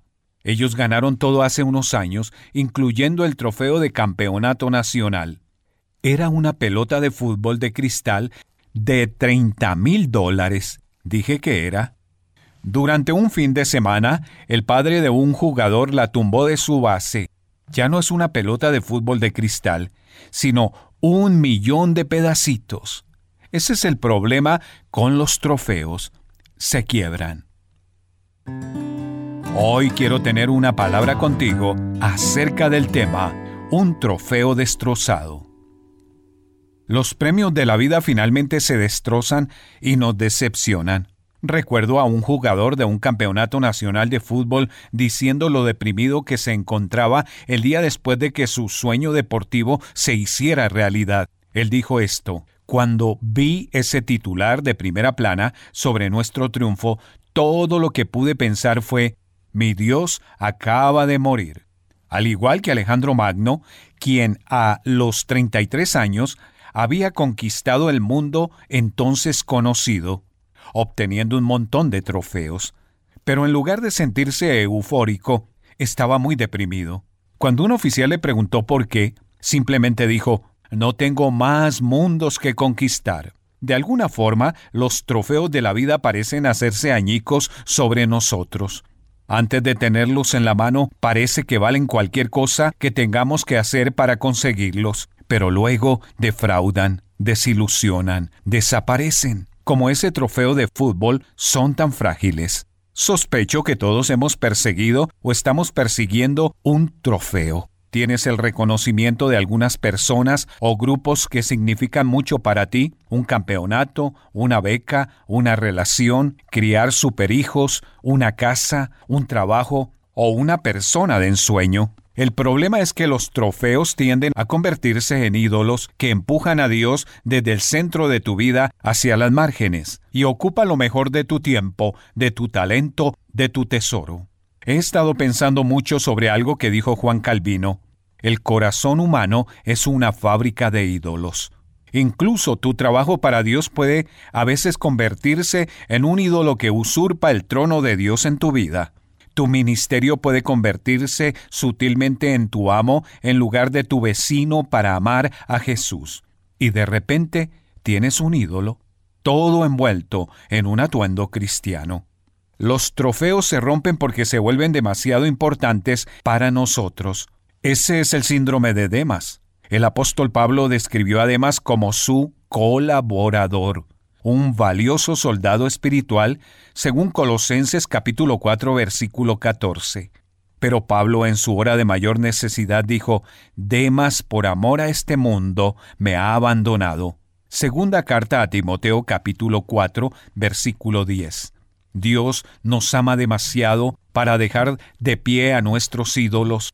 Cuando los filisteos del Antiguo Testamento secuestraron el arca de la alianza sagrada de Dios, la pusieron junto a la estatua de Dagón en el templo de ese su Dios. Cuando fueron al templo al día siguiente, la estatua estaba tirada en el suelo boca abajo frente al arca del Señor. Después de haber levantado de nuevo al pobre Dagón, encontraron sobre el umbral la cabeza de éste y sus dos manos. Primer libro de Samuel capítulo 5 versículos del 1 al 4. Tiene que ser realmente perturbador encontrar a tu ídolo sin cabeza. Cuando algo se convierte en un ídolo, te va a romper. En nuestra palabra para hoy de la palabra de Dios, Jonás capítulo 2 versículo 8 en el Antiguo Testamento dice que es porque los que siguen a ídolos vanos abandonan el amor de Dios. El fracaso de nuestros, comillas, dioses, señala el camino hacia el verdadero Dios que nos creó y para quien fuimos creados. Si estás cansado de la decepción, tu corazón está listo para Jesús. Una palabra contigo de Ran Hatchcraft. Párate a un lado. Observa el paisaje a tu alrededor. Alza la vista a conceptos eternos. Recuerda que lo esencial es lo invisible a los ojos. Haz una pausa en tu vida con Pablo Martín. La primera carta de las siete cartas de Apocalipsis capítulos 1 y 2 está dirigida a la iglesia de Éfeso. El reclamo principal que Jesús, el autor de esta breve carta, presenta es que él la tenía a ella, pero ella, o sea, la iglesia, no lo tenía a él. Él andaba en medio de ella, dice el verso 1 del capítulo 2. Sin embargo, ella lo había hecho a un lado y otro ocupaba su lugar. El nombre de esta iglesia y de la ciudad en la que existía significa deseable, y aunque ella conservaba cierta postura infiel, él igual la seguía amando y la deseaba. Y el que andaba en medio de ella sabía lo que le faltaba. Por eso la reprensión. Era una iglesia que tenía obras, trabajo, paciencia, pero no tenía amor. El mismo Jesús había dicho, ninguno puede servir a dos señores, porque amará uno y odiará al otro. Mira, si quieres abandonar tu primer amor, simplemente comienza a adoptar un segundo amor. Solo será cuestión de tiempo. Para el mundo eran vidas exitosas, para Cristo un fracaso. Es que el trabajo no es sustituto del amor.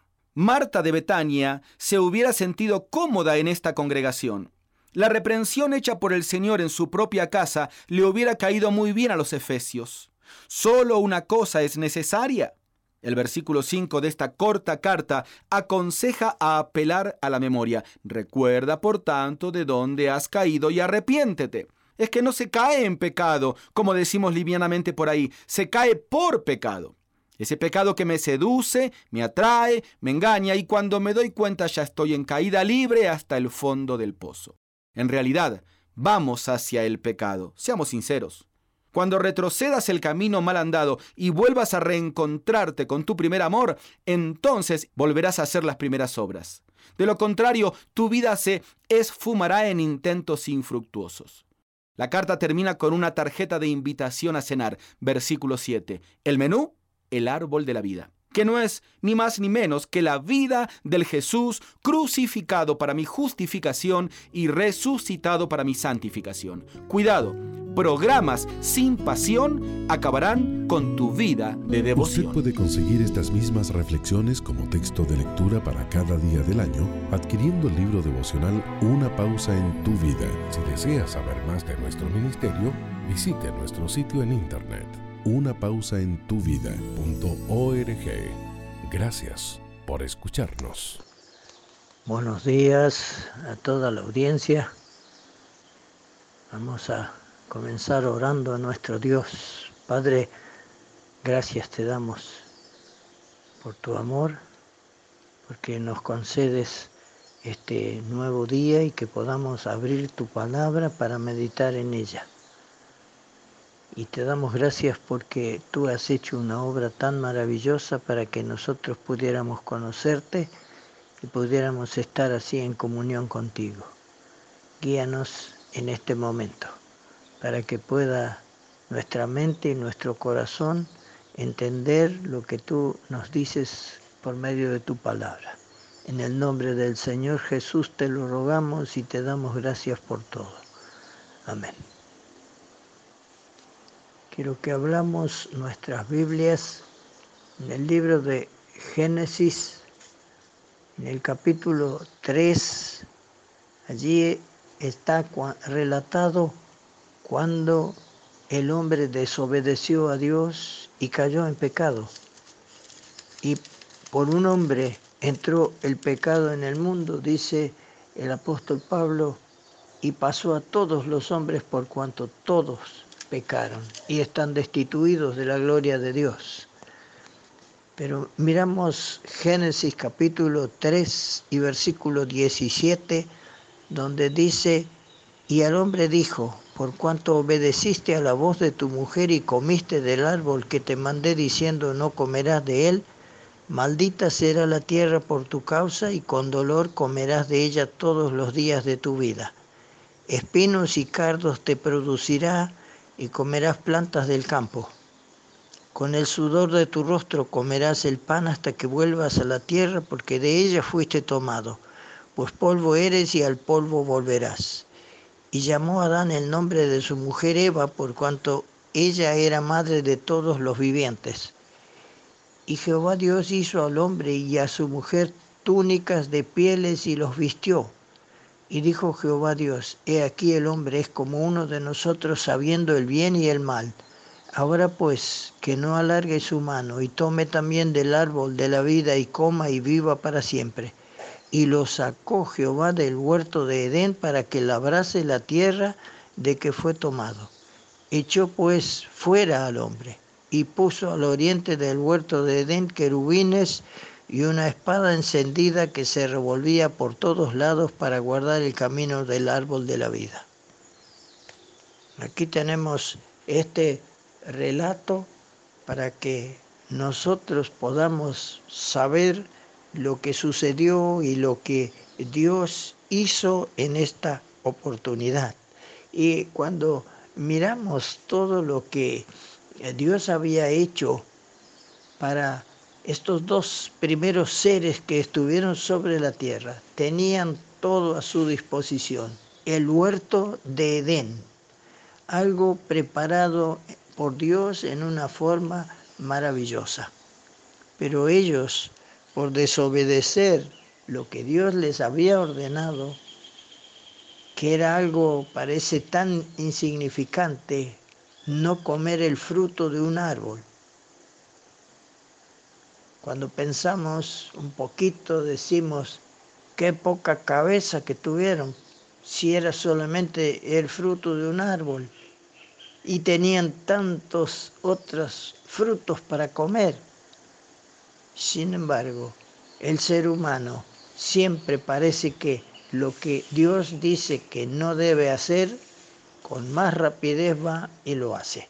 Ahora, miramos esto y el paraíso en la tierra, aquel jardín del Edén, ya no existe, porque el, el hombre está por todos lados y con sus malos pensamientos y su egoísmo parece que todo queda contaminado. Cuando Adán y Eva desobedecieron, Dios tuvo que hacer esto, echarlos del maravilloso huerto. Cuando miramos allí como leíamos recién el versículo 24, echó pues fuera al hombre, lo echó de aquel lugar lo sacó del huerto de Edén para que labrase la tierra y le dijo lo que le iba a suceder y lo que ahora de ahora en adelante tenía que hacer. Y desde entonces fueron sometidos al trabajo duro a la enfermedad y a la muerte. Dios se lo había dicho, el hombre parece que no, no hizo caso, no entendió. Y Dios sigue diciendo lo mismo y llamando al ser humano porque Él le ama.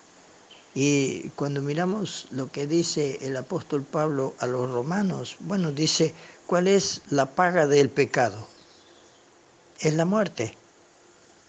Esa es la paga del pecado, es la muerte.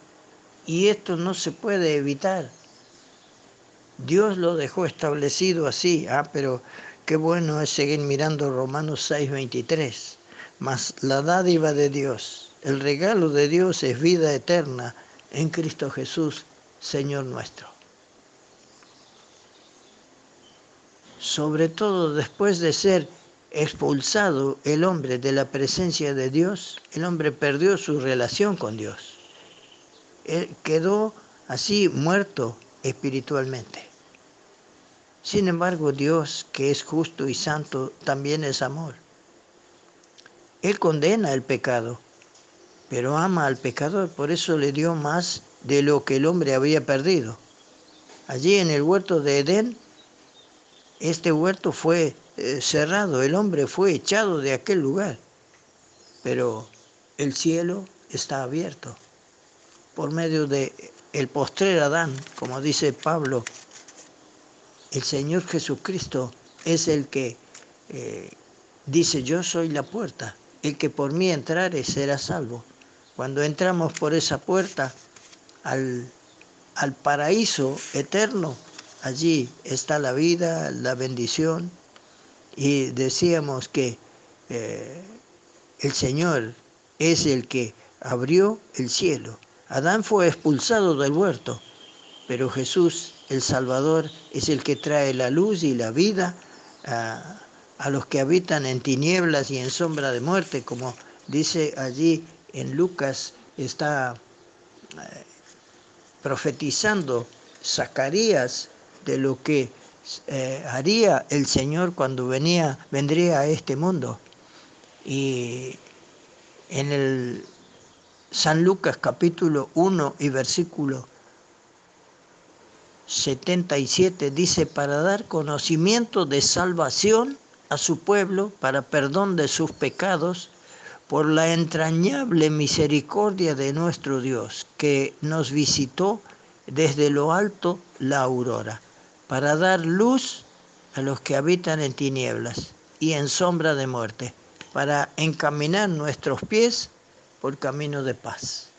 Para esto vendría el Hijo de Dios a este mundo, para traer esa luz, para dar bendición, para que los que habitan en tinieblas en este mundo, echados de la presencia de Dios, Él es el que dice yo soy la luz del mundo, el que me sigue no andará en tinieblas. El Señor Jesucristo, el único hombre obediente, perfecto y puro, vino para sufrir la condenación que la humanidad merecía. El justo murió por nosotros los injustos para llevarnos a Dios, como dice Pedro en su primera carta en el capítulo 3 y en el versículo 18 elegiríamos nosotros quedarnos afuera de, esta bendición, de este privilegio, de lo que Dios ha hecho por medio del Señor Jesucristo? Él es el que nos abrió ahora el camino. Él es el que vino para reconciliarnos con Dios. Adán y Eva perdieron esa comunión. Dice que Dios venía todos los días y estaba con ellos y hablaba con ellos. Cuando desobedecieron y pecaron, eso lo perdieron. Satanás le quitó esta comunión con Dios. Satanás le quitó la inocencia a los primeros padres porque cuando pecaron se dieron cuenta que estaban desnudos. Hasta ahí todo tranquilo, no pasaba nada. Ahora se dieron cuenta que estaban desnudos, quisieron cubrir su desnudez con un delantal de hojas de higuera, se escondieron entre los árboles del huerto porque temían a la presencia de Dios. Qué tremendo. Con tanto privilegio, de repente, todo lo contrario. Ahora estaban expulsados de aquel lugar, echados fuera de aquel lugar por la desobediencia. Y cuando nosotros miramos esto y lo vemos, qué es lo que sucede al ser humano, lejos de Dios, sin la comunión con Dios, apartados de la presencia de Dios a causa del pecado, y bueno, Allí en Juan dice que los hombres amaron más las tinieblas que la luz porque sus obras eran malas y no vienen a la luz para que no sean reprendidas sus obras. Siempre sucedió esto y sigue sucediendo, pero la gracia de Dios nos trae la maravillosa bendición porque eh, quiere que nosotros podamos estar en comunión con Dios. Vino el Señor Jesucristo para reconciliarnos con Dios y darnos el perdón, la paz, la bendición, pero tenemos que ir a Él, buscarle con sinceridad a Él y Él nos da esta bendición. Que así sea. Solo una voz inspira tu vida, inspira tu vida. Una voz de los cielos, con el pastor Juan Carlos Mayorga. Bienvenidos. ¿Son las santas vestiduras? Con ella se ha de vestir después de lavar su cuerpo con agua. Levítico 16:4. Permaneciendo en la palabra, eres apto para orar.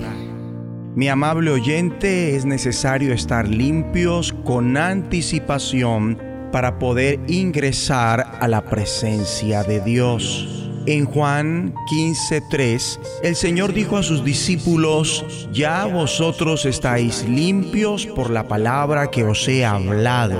Igualmente, Él rogó al Padre, santifícalos en tu verdad, tu palabra es verdad. Y escrito está en Efesios 5, 25 y 26, así como Cristo amó a la iglesia y se entregó a sí mismo por ella para santificarla, habiéndola purificado en el lavamiento del agua por la palabra, no desea Dios pensar de nosotros que tan solo entonando himnos en la reunión de adoración baste para ingresar a su presencia. El Señor dijo que estábamos limpios por las palabras que Él había hablado. ¿Qué es lo que nos limpia? La palabra de Dios. Por eso es que requerimos meditar continuamente en las escrituras. En el Antiguo Testamento debía Aarón limpiarse con agua del grifo, lavaría su cuerpo y vestiría de lino para que al ir al lugar santísimo del tabernáculo estuviera limpio. Ahora en el Nuevo Testamento, más que lavarnos con agua del grifo, la palabra de Dios es nuestra agua para la limpieza espiritual. David realzó esta verdad. ¿Con qué limpiará el joven su camino? Con guardar tu palabra. Con todo mi corazón te he buscado. No me dejes desviarme de tus mandamientos. En mi corazón he guardado tus dichos para no pecar contra ti. Salmo 119, 9 al 11. Tú debes asegurarte de estar en la palabra cuando vienes ante Dios en oración que tú la has leído, meditado en ella, que la palabra está en ti y tú la estás obedeciendo. De otro modo, atrevidamente pretenderás entrar en la presencia de Dios con ideas y actitudes propias. Y eso no funciona. No obstante, la palabra te lavará totalmente, lo que te dará un cambio de corazón y mente aún sin entenderlo. Asimismo, las cosas que se podían pensar eran sin relevancia, pero para Dios eran relevantes. Estas serán cambiadas dentro de ti. Ejemplo, es muy sencillo para alguien olvidar el mandato, no mintáis los unos a los otros, habiéndoos despojado del viejo hombre con sus hechos. Sin embargo, se hablan mentiras, sean piadosas o no se le dice a las personas que se encontrará con ellos en cierto lugar cuando se llega tarde, se está en dificultades, así que se dice una mentira justificando el por qué se llegó tarde. En una diversidad de formas se disimula intentando proteger la reputación. La palabra depura nuestras actitudes y acciones cada uno llega a ser lo que oye, cada uno llega a ser lo que piensa, cada uno llega a ser lo que está en su mente. Mi amigo y amiga, si tu mente está saturada de la palabra de Dios, por lo tanto, tú comenzarás a hacer lo que ella dice. Ella te lavará. Y en esas condiciones eres apto para orar. Oremos. Padre Celestial, como seguidores tuyos te pedimos, santifícanos en tu verdad. Tu palabra es verdad. Ayúdanos a guardar tu palabra para no pecar contra ti, a buscarte con todo nuestro corazón. No nos dejes desviar de tus mandamientos. Y determinamos con tu ayuda ahora y siempre leerla, meditarla, que tu palabra esté en nosotros y la estemos obedeciendo en el nombre de Jesucristo de los cielos, escúchanos, será de bendición para tu vida. bendición para tu vida. El Señor no rechaza al afligido, no desprecia a los que sufren. ¿Qué tal? Qué maravilloso es Dios. Nos da un día más, viernes 8 de julio de 2022. Su palabra es verdad, nos aviva en medio del dolor, de cualquier sufrimiento o de cualquier temor. El Salmo 22 fue escrito por David en tiempo de crisis espiritual, cuando habló con Dios preguntando, Dios mío, Dios mío, ¿por qué me has abandonado? ¿Por qué estás tan lejos y no vienes a salvarme? ¿Por qué no atiendes mi clamor? Dios mío, te llamo de día y no me respondes te llamo de noche y no hallo reposo. Y así continuó hablando con el Dios eterno. Tal vez preguntes, ¿cómo es posible que David, quien enfrentó al gigante Goliat porque tenía plena confianza en el Señor, se encuentra en medio de una crisis de fe? Se siente totalmente abandonado. ¿Qué está pasando? Es importante que leamos completo el Salmo 22 porque en los siguientes versículos leemos cómo el Señor ministró su corazón, le dio fortaleza, le hizo entender que estaba con él. En el versículo 24 declaró, El Señor no rechaza al afligido, no desprecia a los que sufren, ni esconde de ellos su rostro. Cuando a Él claman, les responde. Queridos amigos, somos parte de una generación que ha enfermado. La llamada quinta ola de COVID-19 sigue afectando a más personas y a más familias. No debemos tomar a la ligera este asunto, pero tampoco debemos vivir con temor. Si tu diagnóstico de una prueba es positivo, debes recordar, Dios es tu sanador, es todopoderoso para levantarte, para fortalecerte. Yo estoy en reposo y estoy aprendiendo que el Señor nos sostiene, de Él depende nuestra vida, nos guarda, nos aviva. Haces bien en tomar los medicamentos que te han recomendado y el punto medular es tu fe. Si como David al principio del Salmo 22 estás en una crisis de fe, donde cuestionas a Dios si te está ayudando o está contigo, prosigue en oración y pide a otras personas que oren por ti. Yo me he sentido muy fortalecido por la oración de mi familia, de nuestra iglesia y de todas aquellas personas que se enteran que necesitamos su respaldo en oración. Este virus afecta a nuestras emociones. Te puedo decir con certeza el Salmo 22, versículo 24, porque lo estoy viviendo. El Señor no rechaza al afligido, no desprecia a los que sufren, ni esconde de ellos su rostro. Cuando a Él claman, les responde, Te agradezco que ores por mí, para que el Señor me sane completamente.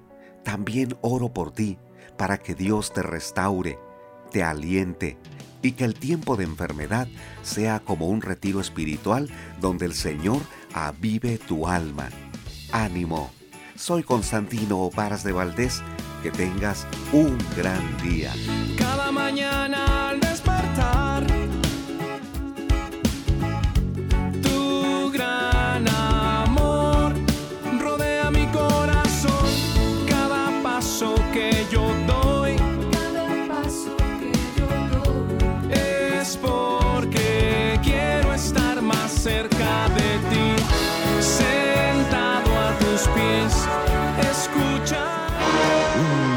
mensaje a la conciencia. Un momento de reflexión en la vida diaria. Escúchelo hoy en la voz de Carlos Rey. En este mensaje tratamos el siguiente caso de una mujer que descargó su conciencia de manera anónima a nuestro sitio conciencia.net, autorizándonos a que la citáramos. Hace unos años me divorcié de mi esposo porque es alcohólico. Pasaron dos años sin vernos, pero después le concedí el derecho, como lo marca la ley, de visitar a nuestra hija en casa donde vivimos las dos. Yo trabajo arduamente para el sostenimiento de ella, porque él sigue bebiendo y no hay trabajo que le dure. De un tiempo a la fecha, viene muy borracho y nos maltrata, ofende y escandaliza. Ya ha estado internado en rehabilitación, pero no ha cambiado. Quiero saber qué hacer, ya que esta situación se repite constantemente. A la vez, me preocupa que le suceda algo grave por su embriaguez. ¿Debo admitirlo en casa? ¿Hago mal ante Dios por no permitirle vivir aquí? Este es el consejo que le dimos. Estimada amiga, lamentamos las dificultades por las que usted ha estado pasando como resultado del alcoholismo de su ex esposo. También lamentamos que su hijita tenga un padre al que no puede respetar y que la avergüenza con su conducta. Usted nos preguntó si hace mal ante Dios por no permitir que su ex esposo viva en casa. Dios es su Padre Celestial y la ama muchísimo. ¿Quiere Él que usted o su hija corran peligro? No. ¿Quiere Dios que las dos vivan atemorizadas de cómo ese hombre pudiera hacerles daño? Tampoco. Dios quiere que estén protegidas y se sientan seguras. Él quiere la mejor vida posible, tanto para usted como para su hija. Dios les dio a los animales ciertos instintos para que pudieran protegerse y sustentarse. Los seres humanos también tienen algunos instintos, pero aún más importante, tienen la capacidad de pensar y de razonar dada por Dios. En el capítulo 12 del Evangelio según Mateo, encontramos que Jesucristo enseñó que cuando una de las leyes divinas parece estar en conflicto con lo que más conviene para la conservación o protección de sí mismo, puede haber excepciones a las reglas. Antes de la venida de Cristo al mundo, Dios le dio a su pueblo leyes que debían obedecerse estrictamente. Cuando alguien quebrantaba una ley, la consecuencia podía ser grave. No había excepciones. Sin embargo, el amor de Dios por su pueblo era tal que envió a su Hijo para que pagara el castigo por las leyes quebrantadas. Y cuando Jesucristo murió en la cruz, llevando el castigo una vez y para siempre, comenzó un nuevo período de la historia humana. Se trata del período de la gracia en el que Dios juzga las intenciones y las motivaciones del corazón humano aún más que su conducta. Así que a pesar de que aún debemos obedecer las reglas y las pautas de la Biblia, puede haber ocasiones en que nos resulte necesario hacer una excepción a fin de protegernos. Cada uno de nosotros tiene que pedirle a Dios que le ayude a reconocer cuándo ha llegado una de esas ocasiones. Cuídese y cuide a su hija. Linda y Carlos Rey. Este caso y este consejo pueden leerse e imprimirse si se pulsa el enlace en conciencia.net que dice Caso de la Semana y luego el enlace que dice Caso 60. Si aún no se ha suscrito para recibir un mensaje a la conciencia a diario por correo electrónico, le invitamos a que ingrese a conciencia.net y se suscriba hoy mismo. En ese sitio puede leer, imprimir, escuchar y ver en video todos los mensajes que se han difundido desde el año 2004. Estos son los proverbios de Salomón, hijo de David. Día 18, capítulo 18. El que es egoísta solo piensa en sí mismo y no acepta ningún consejo. Al tonto no le interesa aprender, sino mostrar lo poco que sabe. La maldad nunca llega sola, viene siempre acompañada de vergüenza y desprecio. Las palabras del sabio son fuente de sabiduría. Qué malo es declarar inocente al malvado y no hacerle justicia al inocente. Cuando el tonto abre la boca, causa discusiones y pleitos. Cuando el necio abre la boca, pone su vida en peligro. Qué sabrosos son los chismes, pero cuánto daño causan. El vago y el destructor hasta parecen hermanos. Dios es como una alta torre, hacia Él corren los buenos para ponerse a salvo. El rico cree estar protegido, piensa que sus riquezas son como una ciudad con murallas, donde nadie puede hacerle daño. El orgullo acaba en fracaso, la honra comienza con la humildad. Es muy tonto y vergonzoso responder antes de escuchar. Con ánimo se alivia al enfermo, pero no a quien está deprimido. El que es sabio e inteligente presta atención y aprende más. Con un regalo generoso todo el mundo te recibe. Hasta la gente más importante te abre sus puertas. El primero en defenderse alega ser inocente pero llegan los testigos y afirman lo contrario. Los pleitos más difíciles hay que ponerlos en las manos de Dios. Es más fácil derribar un muro que calmar al amigo ofendido. Cada uno recibe por sus palabras su premio o su castigo. La lengua tiene poder para dar vida y para quitarla. Los que no paran de hablar sufren las consecuencias.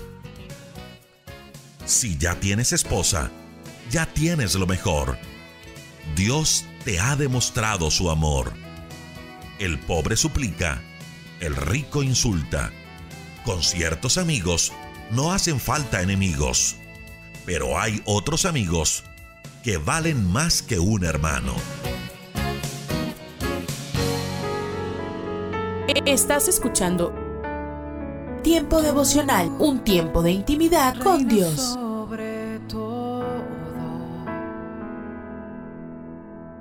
Tu majestad inigualable Mi identidad está en la roca. Eh, Escucha y comparte. Comparte. Mi salvación Tiempo devocional. En las plataformas Spotify, Google Podcast, Amazon Music y donde quiera que escuches tus podcasts. Dios me has escogido, me has